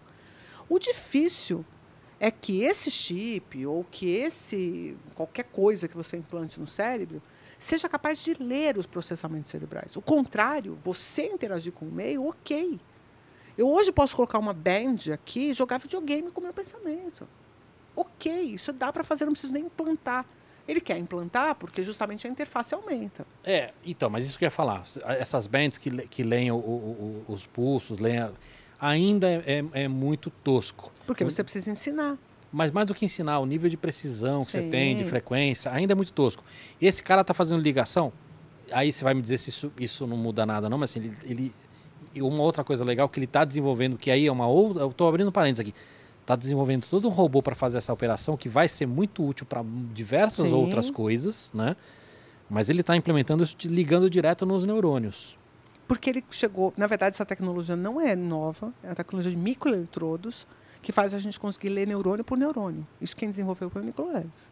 Inclusive, eu tenho um, um- um texto meu no canal Tech, Uhum. que o título é Novo Caso Santos Dumont, que é o caso do Nicoleles com o Elon Musk. Né? Porque essa técnica de microeletrodos e tal foi desenvolvida no laboratório dele. Obviamente, outros laboratórios do mundo também atingiram isso, Uhum. de outras formas e de outro... Isso não é novo. Sim. Isso é dos anos 90. Sim. Tá? Só que a questão é qual. eh, a- a- você botando dinheiro, você não vai fazer mais mil microeletrodos, você vai fazer um milhão de microeletrodos. Você aumenta a interface. Quanto maior a interface, maior a comunicação.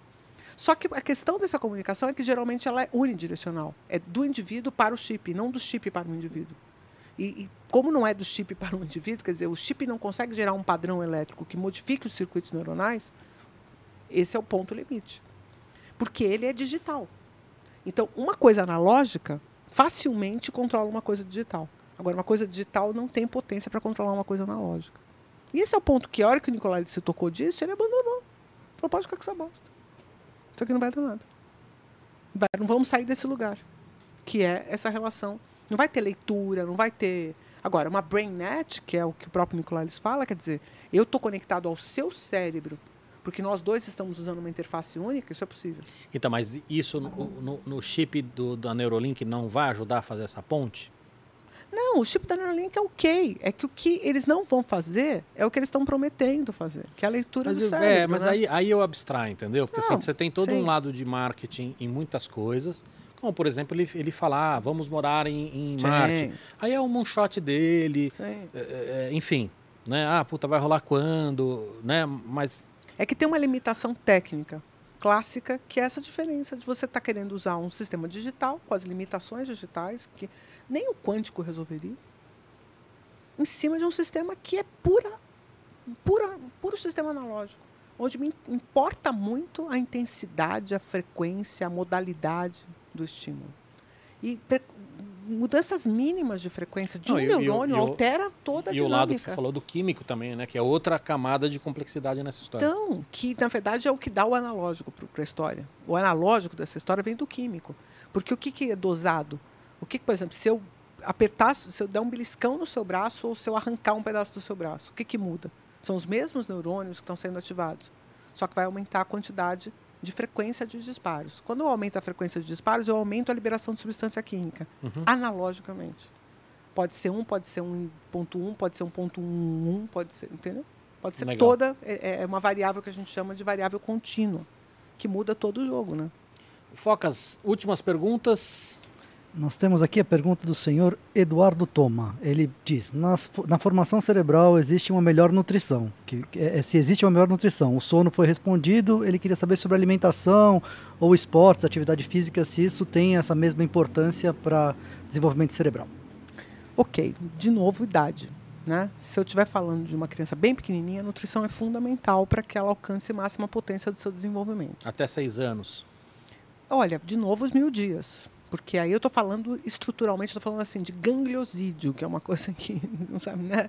Mas é uma estrutura de formação do cérebro que tem no leite materno e tem pouca quantidade no leite de outros animais, entendeu? Uhum. Então por isso que é importante o aleitamento materno e tal. É, desnutrição é uma coisa dramática, porque aí você não vai desenvolver, então nós estamos falando de limites. Mas tem essas, essas filigranas, né? De uma alimentação a com gente- qualidade e tal. Quem tem a nossa idade viu muito isso no Brasil. Sim, você Né? tinha os, jabi- os gabirus lá do Nordeste, né, É. que tinham baixa estatura e baixa. eh, Que tinha inclusive uma, uma- uma teoria de que isso tinha virado uma raça nova, mas que eles viram rapidamente que quando voltou a ter nutrição, isso. sim, isso acabou. é, sim, a fome. Né, Mas você Nordeste percebe isso, tal. você tem uma, uma parte da população ainda viva no Brasil, né? E, e que você percebe que realmente o cérebro não desenvolveu. Somado à falta de estímulo, que aí você está falando da merda completa. Sim, porque além do termo, cara, né? a- É. além, de, além de comer co- comer água suja, tomar, Sim, né? sim, ele sim. também brincava de ossinho. Sim, e, não, Não ia para escola. Não ia para escola, não tinha, é. né? Brincadeira de ossinho de galinha, não, É. não tinha estímulo em nenhum aspecto. E, e também um pouco aculturados, porque vão sendo retirados do lugar, não tem uma sim, dinâmica. sim, era, uma, era um Você, desastre por exemplo, você tem um, completo. grupos que vinham, por exemplo, de, de origem indígena, mas que foram retiradas as terras, e que o cara não podia ter mais os hábitos de agricultura e foram jogados num lugar onde não dá para plantar. Então, o que, que esse cara vai fazer? Né? Como é que ele se desenvolve? Que tipo de cultura ele vai ter de transmissão? Não estou falando nem de escola formal, Sim. de qualquer cultura que desenvolva as capacidades cognitivas humanas. Né? Uhum. Então, o ser humano ele não nasce humano, ele vai se tornando humano à medida que ele vai vivendo esses, essas. Mas respondendo a questão dele, né? então tem relação com idade. Vamos lá, até os, os, os meus primeiros Agora, mil se dias. você fala assim, é, aí é, é- é crucial, né? É crucial. Depois disso, obviamente que você pode ter alimentação mais saudável, com os nutrientes necessários, que envolvem minerais, que envolvem vitaminas e tal, que é comer colorido. Comer de um tudo, comer verdura, comer fruta, comer proteína, comer de um tudo. Você só não pode ter aqueles tipos de paladares e, e hábitos que são muito é, afunilados, especialmente na infância, na adolescência tal. Só come miojo com atum, entendeu? Tipo, todo dia miojo com atum. Isso vai dar ruim, né? É, precisa ser variado, precisa ter acesso. a- E se não tivesse, for uma criança é ruim, ruim, de né? comer, é, é ruim. Bem ruim. Mas eu falei miojo com atum porque era o alimento preferido do meu filho, era o embate lá em casa. Né? É mesmo? Ele é. comia miojo com atum. Ele come até hoje miojo com atum. Mas o. Aí, ó. Tem louco pra tudo. Mas ó, posso falar? Isso é solteiro, que chama. É, não, e ele. E ele Solteiro você é não uma, vai é acreditar uma se eu te desgraça. falar que ele é um chefe de cozinha. né? Mas isso que eu tô te falando, isso chama solteiro. Que é praticidade. Solte... Solteiro é uma desgraça. E posso falar? Come na lata direto. não é, Focas? Pra não lavar a Com louça, certeza, velho. para diminuir É, o pra Não, Lavar trabalho. louça. não só para não lavar a louça, porque até pegar a é, louça pra dá não ter que trabalho. esticar o braço pra pegar. Eu sei, eu- é incrível. E, e pra dar mais tempo de jogar videogame ou não? É, qualquer coisa, tá bom, entendi. Isso, isso vem da época que não tinha videogame. Então, não vamos entrar no mérito pra que, que você quer tempo. Porque você tá doido pra falar sobre essas coisas comigo. Tô não. eu tenho você, que quer me evitar. ver, você quer me ver envergonhada no Nunca. seu podcast. Nunca. Olha só, cara. Isso é um defeito desse podcast. Ele é quase nada clickbait, né? É, Não tem. olha só. Depois, mais pra frente, você tem alimentos que inflamam.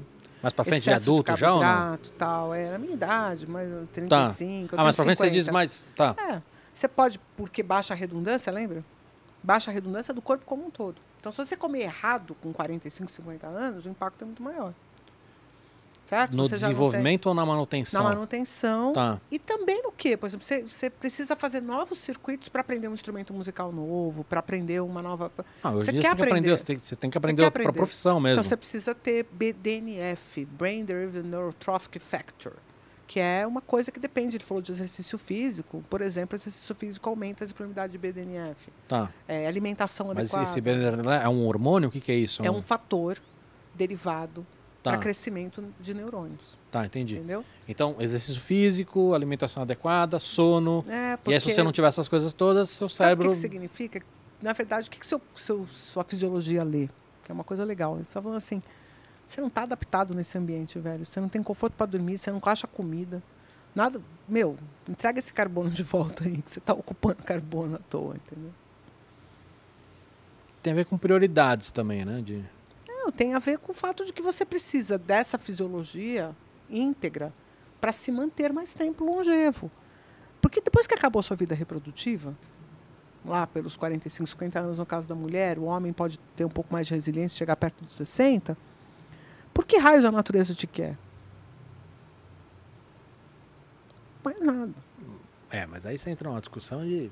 Vai lá pro lado do Monte de Narayama. Não, não é isso. Eu estou te dizendo que a sua fisiologia já não está mais trabalhando tanto para te manter. Então, Então, mas você vai aí- ter que começar a fazer um trabalho meio En- en- deliberado. Então, mas entendeu? vamos lá. A, a tendência é que a gente viva cada vez mais. Porque nós cada vez mais temos recursos para, E, tecnologia. para não chutar o robozinho. Né? Nosso, e aí entra um, um último assunto que eu ia perguntar para você. A gente tem a inteligência artificial avançando muito e cada vez mais onipresente. Então você tem frases bonitas, mas que, que, tem, que são interessantes. Que são, "Uau, você vai ter mais inteligência artificial do que inteligência natural no planeta. É uma, uma, uma frase meio né, de, de pegar atenção, né? mas ela traz uma dúvida que é: nosso cérebro está defasado para toda essa mudança que a gente está vivendo? A questão é que, ainda que a inteligência artificial trabalhe mais ou menos com a mesma base da inteligência natural, no sentido de que encontra padrões, busca esses padrões, dá, atribui significado a esses padrões, a gente também faz isso. Né? E fazemos melhor do que ela em muitas vezes. Nós temos maior qualidade de percepção É, é, e que- é menos quantidade. que, é que acho que depende também do, do nível que nós estamos hoje de IA, que está mudando rapidamente. Né? É, porque o que, que acontece com a IA? Ela tem acesso a muito mais dados. E ela consegue processar muito mais dados. Mais ou menos. Mas Em tudo bem. Eu, quantidade, eu em não queria, quantidade, Tudo quantidade, bem, mas eu não, eu não queria entrar nessa discussão. Mas a, a- a- a- por quê? Porque acho que tem. É uma discussão muito profunda falar sobre IA, né? Sim. E sobre a evolução de IA. Mas a minha dúvida é o seguinte: dado a. consta- E aí não tem relação só com IA, tá? Mas dado a, a- a essa evolução, que ela está muito rápida, o nosso cérebro está defasado para segurar essa porrada? Não todos, mas nós temos um problema, que é o seguinte: a maior propriedade cerebral, que nos ajuda muito na adaptação a esse mundo em mudanças, são as funções executivas, que estão as- relacionadas com atenção, foco, estão relacionadas à flexibilidade cognitiva, memória de trabalho, controle inibitório, que são funções muito próprias do ser humano. E essas funções, elas não vêm prontas de fábrica. Elas precisam ser provocadas e estimuladas. Quanto mais o mundo parece pronto e acessível e confortável, menos eu desenvolvo funções executivas. Então, o recurso que eu teria para poder interagir com esse universo, ele é defasado pela própria condição, é meio moroboro, sabe? Sim. Tipo, o fato de você ter conforto, de você ter acesso, de você ter tecnologia, de você, né, deveria permitir que você não se prendesse a tarefas basics e usasse essa potência para coisas incríveis. Quem faz isso não vai sentir essa defasagem. O problema é que grande parte da população falou: ah, cara, agora eu gostei, não preciso mais nem pensar. Vai ter um robozinho que vai fazer as coisas para mim, vai ter uma Alexa que vai me dizer o que, que eu tenho que comer, vai tomar decisões por mim. Gostei, entendeu? Só que você não vai desenvolver as suas propriedades executivas. E essas propriedades executivas, elas, elas têm um desenvolvimento que é tipo assim: céu é o limite. A ponto de que o próprio QI é correlacionado positivamente com a memória de trabalho. Se você aumenta a memória de trabalho, você aumenta o QI do indivíduo. Então, inteligência é uma coisa que se aprende, sim, se desenvolve. Só que aí você vai dizer para mim, mas por que, que algumas pessoas têm mais, outras menos? Por que, que tem genéticas que favorecem? Porque algumas genéticas facilitam esse processo. Então fica mais fácil para aquela pessoa fazer isso. Para outros é mais difícil. Então, quanto mais facilidade a gente encontrar no nosso meio, as pessoas que já têm dificuldade vão ficar cada vez mais para trás. E o que, que vai acontecer? Que o Yuval Harari já falou sobre e outros tantos autores já falaram sobre. Vai gerar um gap. Você vai ter grupos muito diferentes. Aí É. você tem o tal do Homo Deus, que é quem? É um ser humano, um Homo sapiens, que interage com a tecnologia de uma forma tão robusta e in- interessante que ele ganha superpoderes. E você vai ter um enorme contingente de pessoas que não conseguem performar naquele modelo. É, e para piorar, não são só indivíduos, né? A gente vai ter países assim. Isso, esse é um problema, porque você vai ter essa discrepância né, de um mundo em desenvolvimento com países desenvolvidos, tal, que hoje parece uma coisa assim, tipo, palatável, É, 30 anos, 40 anos, É, né, de mas- atraso, tal, é. vai se transformar num gap intransponível. É, a, o- a frase do, do Kurzweil, que também é uma frase de efeito, mas que tem, ele diz que nos próximos 100 anos serão equivalentes a uma evolução de 20 mil anos. Então, a, a provocação que eu faço é isso. Você imagina daqui 100 anos, um, um país 20 mil anos à frente de outro. A gente vai virar formiga. Tipo isso. E a gente não está trabalhando em relação a isso. É, e, e o Brasil está É. muito, patinando muito, né? Dá É. muito medo no Brasil em relação a isso. É porque por isso que eu, patina é muito, por isso que né? eu tenho provocado muitas pessoas, instituições. Eu tenho tentado fazer um trabalho em paralelo que eu ainda não trouxe para cá, mas de tentar transformar isso em política de Estado, não de um governo, porque a gente está muito atrás, as coisas estão acelerando e a gente vai se lascar, porque isso tem um impacto gigantesco em geração e perda de PIB e geração e perda de emprego. Então é mais do que a gente falar sobre ah, a inteligência, que para muita gente pode parecer mais distante. Ah, não preciso ser inteligente, tô, tô feliz aqui, né? As pessoas não, não entendem o que a gente está falando. Agora, quando a gente fala, ó, amigo, isso vai ter impacto em emprego em PIB, aí o cara, o cara entende, puta, vai ferrar a economia e, e eu não vou ter emprego. Então é, é bastante sério. É, e não é, não é trivial, porque nós temos um, um grupo político que, de alguma forma, é oriundo dessa massa. É, Então, ele próprio não tem as experiências que poderiam é não tem interesse. nenhum. gerar um destaque nessa. E assim, para qualquer lado. Eu não sei olhar assim, eu não consigo ver nenhum grupo político que fala assim, pô, esse cara vai consertar essa história da participação do Brasil em tecnologia, em inovação, em desenvolvimento científico. Não, não tem um grupo que eu falo, pô, esse cara sabe o valor. Tem gente legal. Mas você percebe um grupo que tenha.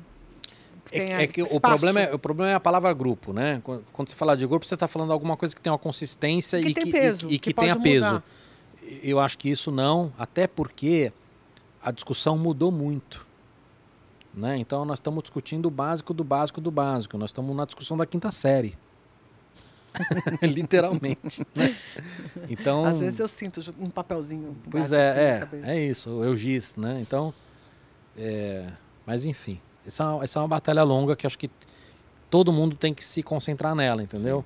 Eu, você, que somos formadores de questão, opinião, a imprensa, o- o- os empresários, o executivo, o legislativo, o judiciário, se a gente não tiver todos os, para falar uma palavra bonita, todos os stakeholders da sociedade Integrados, nessa, integrados nessa história, isso não vai virar uma política de Estado. E tem um outro problema, né, Cava? Porque se, se a gente disser assim, bom, beleza, chegamos à conclusão de que precisamos mexer na educação, que a educação é o caminho. Primeiro que a gente tem é. um lastro de 50 anos para fazer alguma coisa mudar, mas tem um outro problema, que é o seguinte. Ok, educação é o caminho. Qual caminho? Porque neste contexto há muita discordância. Mesmo entre aqueles que estudam e são bons naquilo que fazem. Uhum. Porque existem muitas correntes. Que vão dizer assim, ó, a educação mesmo é você ampliar aí, a tecnologia e esquece a filosofia, okay, a Mas aí posso falar. Não, isso, isso não me preocupa. Sabe por quê? Nós estamos tão na merda. Eu concordo com você. Que assim, assim, meu, qualquer caminho eu concordo que, que exista in, que, investi que exista investimento de peso em educação vai nos trazer resultados. Que role, E aí né? você vai, você vai, ah, vou mais para cá, mais para lá. O que acontece é que não tem. É, a gente fala sobre educação, educação futuro, e ninguém investe em educação, né? Quem investiu em educação? Singapura, Coreia, Coreia, do, Coreia do, Sul, Sul né? é, China, Finlândia, daí, é, né? Finlândia e, e Mas é mais caras... fácil. Se você é Finlândia, se você é Dinamarca, país aí, né? Você, é, você tem, você tem. A gente citou alguns agora que são culturas diferentes, são sociedades diferentes, tem é, regimes diferentes, né? Qualquer, qualquer investimento que a gente faça vai dar retorno. É. Mas então aí, por exemplo, eu, eu penso um pouco nessa história em relação aos Estados Unidos. Os Estados Unidos ele tem uma massa de, de, de inovadores, eles estão, de eles estão, eles mas estão, estão meio cagadinhos na educação. Eles estão, eles, eles perderam a mão, minha opinião, perderam a mão fortemente em muitos aspectos. E isso, isso que eu estou falando não tem nada a ver com ideologia, tá? Sim, sim. É, é perder a mão em muitos aspectos, em, em educação, é, em inovação. Agora eles estão voltando a falar de lei antitrust. É que aí começa a misturar, porque tudo é, virou ideologia, tá? Uhum. Mas é, é, lei antitrust, que é um negócio que, que, que, é super. Agora vai, vai ser entendido como esquerda, porque está o Biden, que erroneamente é entendido como esquerda. Mas isso, isso vem do. É, é, é, o, é, o, é um dos pilares do capitalismo. Eu preciso prover concorrência, né, inovação. Então, você explita, você divide empresas para viabilizar a inovação. É, e, talvez agora eles voltem a falar sobre isso, das big techs, eu acho difícil mesmo com. Mas eles têm um problema que é uma massa enorme da população que está desconectada disso tudo, né? Mas esse problema sempre existiu lá. O que eu vejo é que eles, eles pararam de evoluir. É que eles estão muito à frente de outros países. Sim, sim. Mas eles pararam de evoluir há um bom tempo. Por grana, né? Basicamente, eles alavancaram isso com grana. Eu acho que eles chegaram. Aí, assim, eu não tenho a resposta para isso, mas acho que uma das respostas é uma zona de conforto. Eles chegaram até uma não, situação. Digo, eles tinham esse avanço todo porque tinham dinheiro. Eu não acho que é dinheiro. Não é? E daqui a pouco eles se é acomodaram com essa história de, de, da posição eu não, eu não que acho, eles tinham. Eu não acho que é dinheiro, não. Eu não acho que é dinheiro, não. É, dinheiro é óbvio que você precisa ter o dinheiro e tudo, mas eu não acho que é dinheiro, não. É, é que tem muita discussão nessa história. Uma delas é a academia. Né? A maneira como, como a academia, eles, se, relaciona como a academia se relaciona com a sociedade. Lá eles tomaram decisões na década de 60, na década de 50, que mudaram muito. Aqui no Brasil, até pela maneira como a nossa academia é, é, é mais parecida com, com outros países, etc. E tal, mas é, a maneira como a gente produz paper aqui no Brasil tem mais a ver com volume do que com qualidade. É, a nossa proximidade da academia com, né? com, com, com, né, com a indústria, com a iniciativa privada, tem, tem tanta coisa para falar aqui que, que daria uns, uns 10 podcasts sobre isso. Então, eu não acho que é, é, é, é grana. É um componente? É um componente. Mas não acho que é grana. Não acho que é grana. E por isso que eu acho que a China está nadando de braçada. Fala assim, ah, mas a China tem dinheiro para caramba. Mas as coisas que ela está fazendo, ela está fazendo há 30 anos. E aí você vai ver, pô, é grana? Não necessariamente que teve um tempo em que, a grana não era tão é. abundante assim, né? Então, não sei. Mas a gente tem bastante chão aí pra gente. Mas eu concordo com você que a gente tem é, um papel social importante em manter essa, esse cutuque. A gente, dado, a gente tem, entendeu? e eu acho que todo mundo tem. Né? É, é, é que nós, enquanto formadores de opinião, que é uma expressão horrorosa, porque dá uma, uma certa imponência, ah, eu sou formador de opinião. Não, mas, Na verdade, mas me a colocando mim como. me coloca numa situação, eu me sinto vulnerável. Tudo bem, mas, mas, querendo, ou não, preocupada mas com- querendo ou não, é. a gente fala para muita gente. Eu falo para crianças, eu falo para CEO de corporações muito grandes, você também. É, a gente tem espaço na rede. Então a gente, querendo ou não, é formador de opinião, mas naturalmente as pessoas, ah, se você é formador de opinião, você tem. Mas o que eu quero dizer é o seguinte: o que está faltando algumas pessoas entenderem é o, é o cara que é jornalista, ele entender o papel dele nisso. O cara que é empresário, entender o papel dele nisso. O cara que é judiciário, entender o papel dele nisso. Que não adianta mais o cara ficar na casinha dele e falar, não, eu sou juiz ou eu sou promotor e eu, eu tô fazendo o meu aqui. Esses, cara, esses isso, caras né? precisam olhar, que é o que a gente fala quando a gente fala com empresas. Fala assim, cara, não é mais a sua indústria. O cara que está na indústria que não tem nada a ver com a sua vai, ter, vai impactar a sua. E será impactado pela sua e pela outra. Né? Então, essa, essa perda de barreiras, seja legal, seja cultural, seja financeira, isso acabou. Sim. Então a, a- a provocação que eu tenho feito é essa, assim, não é eu e você, é eu, você, o cara do judiciário, o cara do legislativo, o cara do executivo, de um partido, de outro, do outro, do outro. É- é, a gente, essa é a provocação que que fazer. Se esses caras não, não, não entenderem a necessidade de fazer isso, a gente vai se lascar. E tem uma última coisa, e que a gente fala para as empresas. Há 10 anos atrás, isso não era um não era fácil mudar nas empresas porque isso era problema para o próximo CEO. Não é Sim, mais. sim. Agora vai acontecer aqui na minha gestão. Porque Amanhã. está mudando muito rápido. E isso vale para todos esses caras. Isso que acho que é um argumento bom para eles. Inclusive para o político. Falar, ó, Vai ser na sua gestão ser na sua gestão. vai entendeu? Vai ser na sua gestão. E tem as questões que têm a ver com clima, Tudo. planeta, não sei lá, que a gente Tudo. precisa de inovação e tecnologia para resolver. Tudo. Porque a gente não vai resolver simplesmente, vamos parar de jogar o lixo, você entendeu? Vamos ter É. que dar algum Sim. imprint mesmo, vai ter que ser exponencial essa solução, né, para É. poder resolver. E isso é pesquisa, isso é ciência, isso é, É. desenvolvimento, isso é colaboração, né, de soluções diversas. Eu me sinto muito responsável, assim, de verdade, eu me sinto engajada nessas coisas porque eu não consigo ver, assim, eu gostaria de viver 100 anos, sabe? Eu tenho 51. E eu não consigo ver 50 anos legais se a gente não tiver resolvido algumas coisas, sabe? É, eu não sei, é, não, não sei nem se eu seria tão otimista assim de 50 anos. Não, eu, Ah. eu acho que não, não vai ter isso, entendeu? Então eu vou sentir, como você disse, o senhor vai sentir na gestão dele, não tem mais o futuro. Não tem. Tem para mim. Eu vou ter que resolver isso. Não é por causa dos meus filhos nem meus Exata- netos. Exatamente, porque há, há 20 anos atrás, o argumento era: o que, que você vai deixar para seu filho? É, não, Não é mais. Acabou-se. É, o que, como é que você vai viver daqui a 10 anos? É, Como é que você vai dar conta das demandas que você tem que dar conta daqui a 10 anos? Como é que você vai conseguir, por exemplo, dar conta da- da- de chuvas torrenciais ou de. Certo? Você precisa de, de investimento forte, você precisa querer resolver problemas que afetam um milhão de pessoas. né? É. Definitivamente. Não dá mais para você pensar em resolver É. probleminha do seu quintal, É né? isso. Carla, amei, fiquei muito feliz que você veio. Né? Eu também adorei. Espero que você volte. Eu fico feliz de ver você assim tão bonitinho aqui. Né? É, acho que você Gostou? tá ótimo aqui. Tô maquiado. Olha, não é nem pela maquiagem, porque você já é muito lindinho, mas é por tudo maquiado. isso que... E pelo Focas, entendeu? Que eu acho que, de fato, Focas é é um cara que Focas é um tem doce. mudado sua vida, eu acho, sabe? Focas Eu acho é que um eu tenho uma importância subliminar aí na vida do Cavalini. Focas sim. é um doce. Cara, é, é insuportável a maneira dele trabalhar. Por causa. Ele não tem foco. Mas ele opera, ele cria. Eu produzo, mas é sempre na última hora. Mas funciona. Cenário todo. Mas deixa eu te fazer uma pergunta. Você fica ansioso? Sou bastante ansioso. Ah, então é, quem sabe seja esse a redundância que você tá. Esse é o robozinho que você tá dando peteleco, viu, bastante. Faz parte. Não, mas a gente se entende, a gente se complementa muito. Funciona bem. Né? Enquanto maker, aqui, no trabalho, enfim, tá, tá, isso tá, tá super Mas redondinho. tá, tá manifesto. Não, A tá- parceria tá- de vocês está manifesto. Tá, tá super legal. Parabéns pelo Muito bom. trabalho, viu, menino? Obrigado. Focas, muito obrigado. Também agradeço muito a doutora, agradeço também as perguntas que foram feitas. Nós não tivemos tempo de ler algumas porque elas já foram respondidas ao longo do programa e algumas porque eu simplesmente não entendi. Eu peço desculpa às pessoas que mandaram elas de forma um pouco Maravilha. truncada. E obrigado por quem ficou até aqui.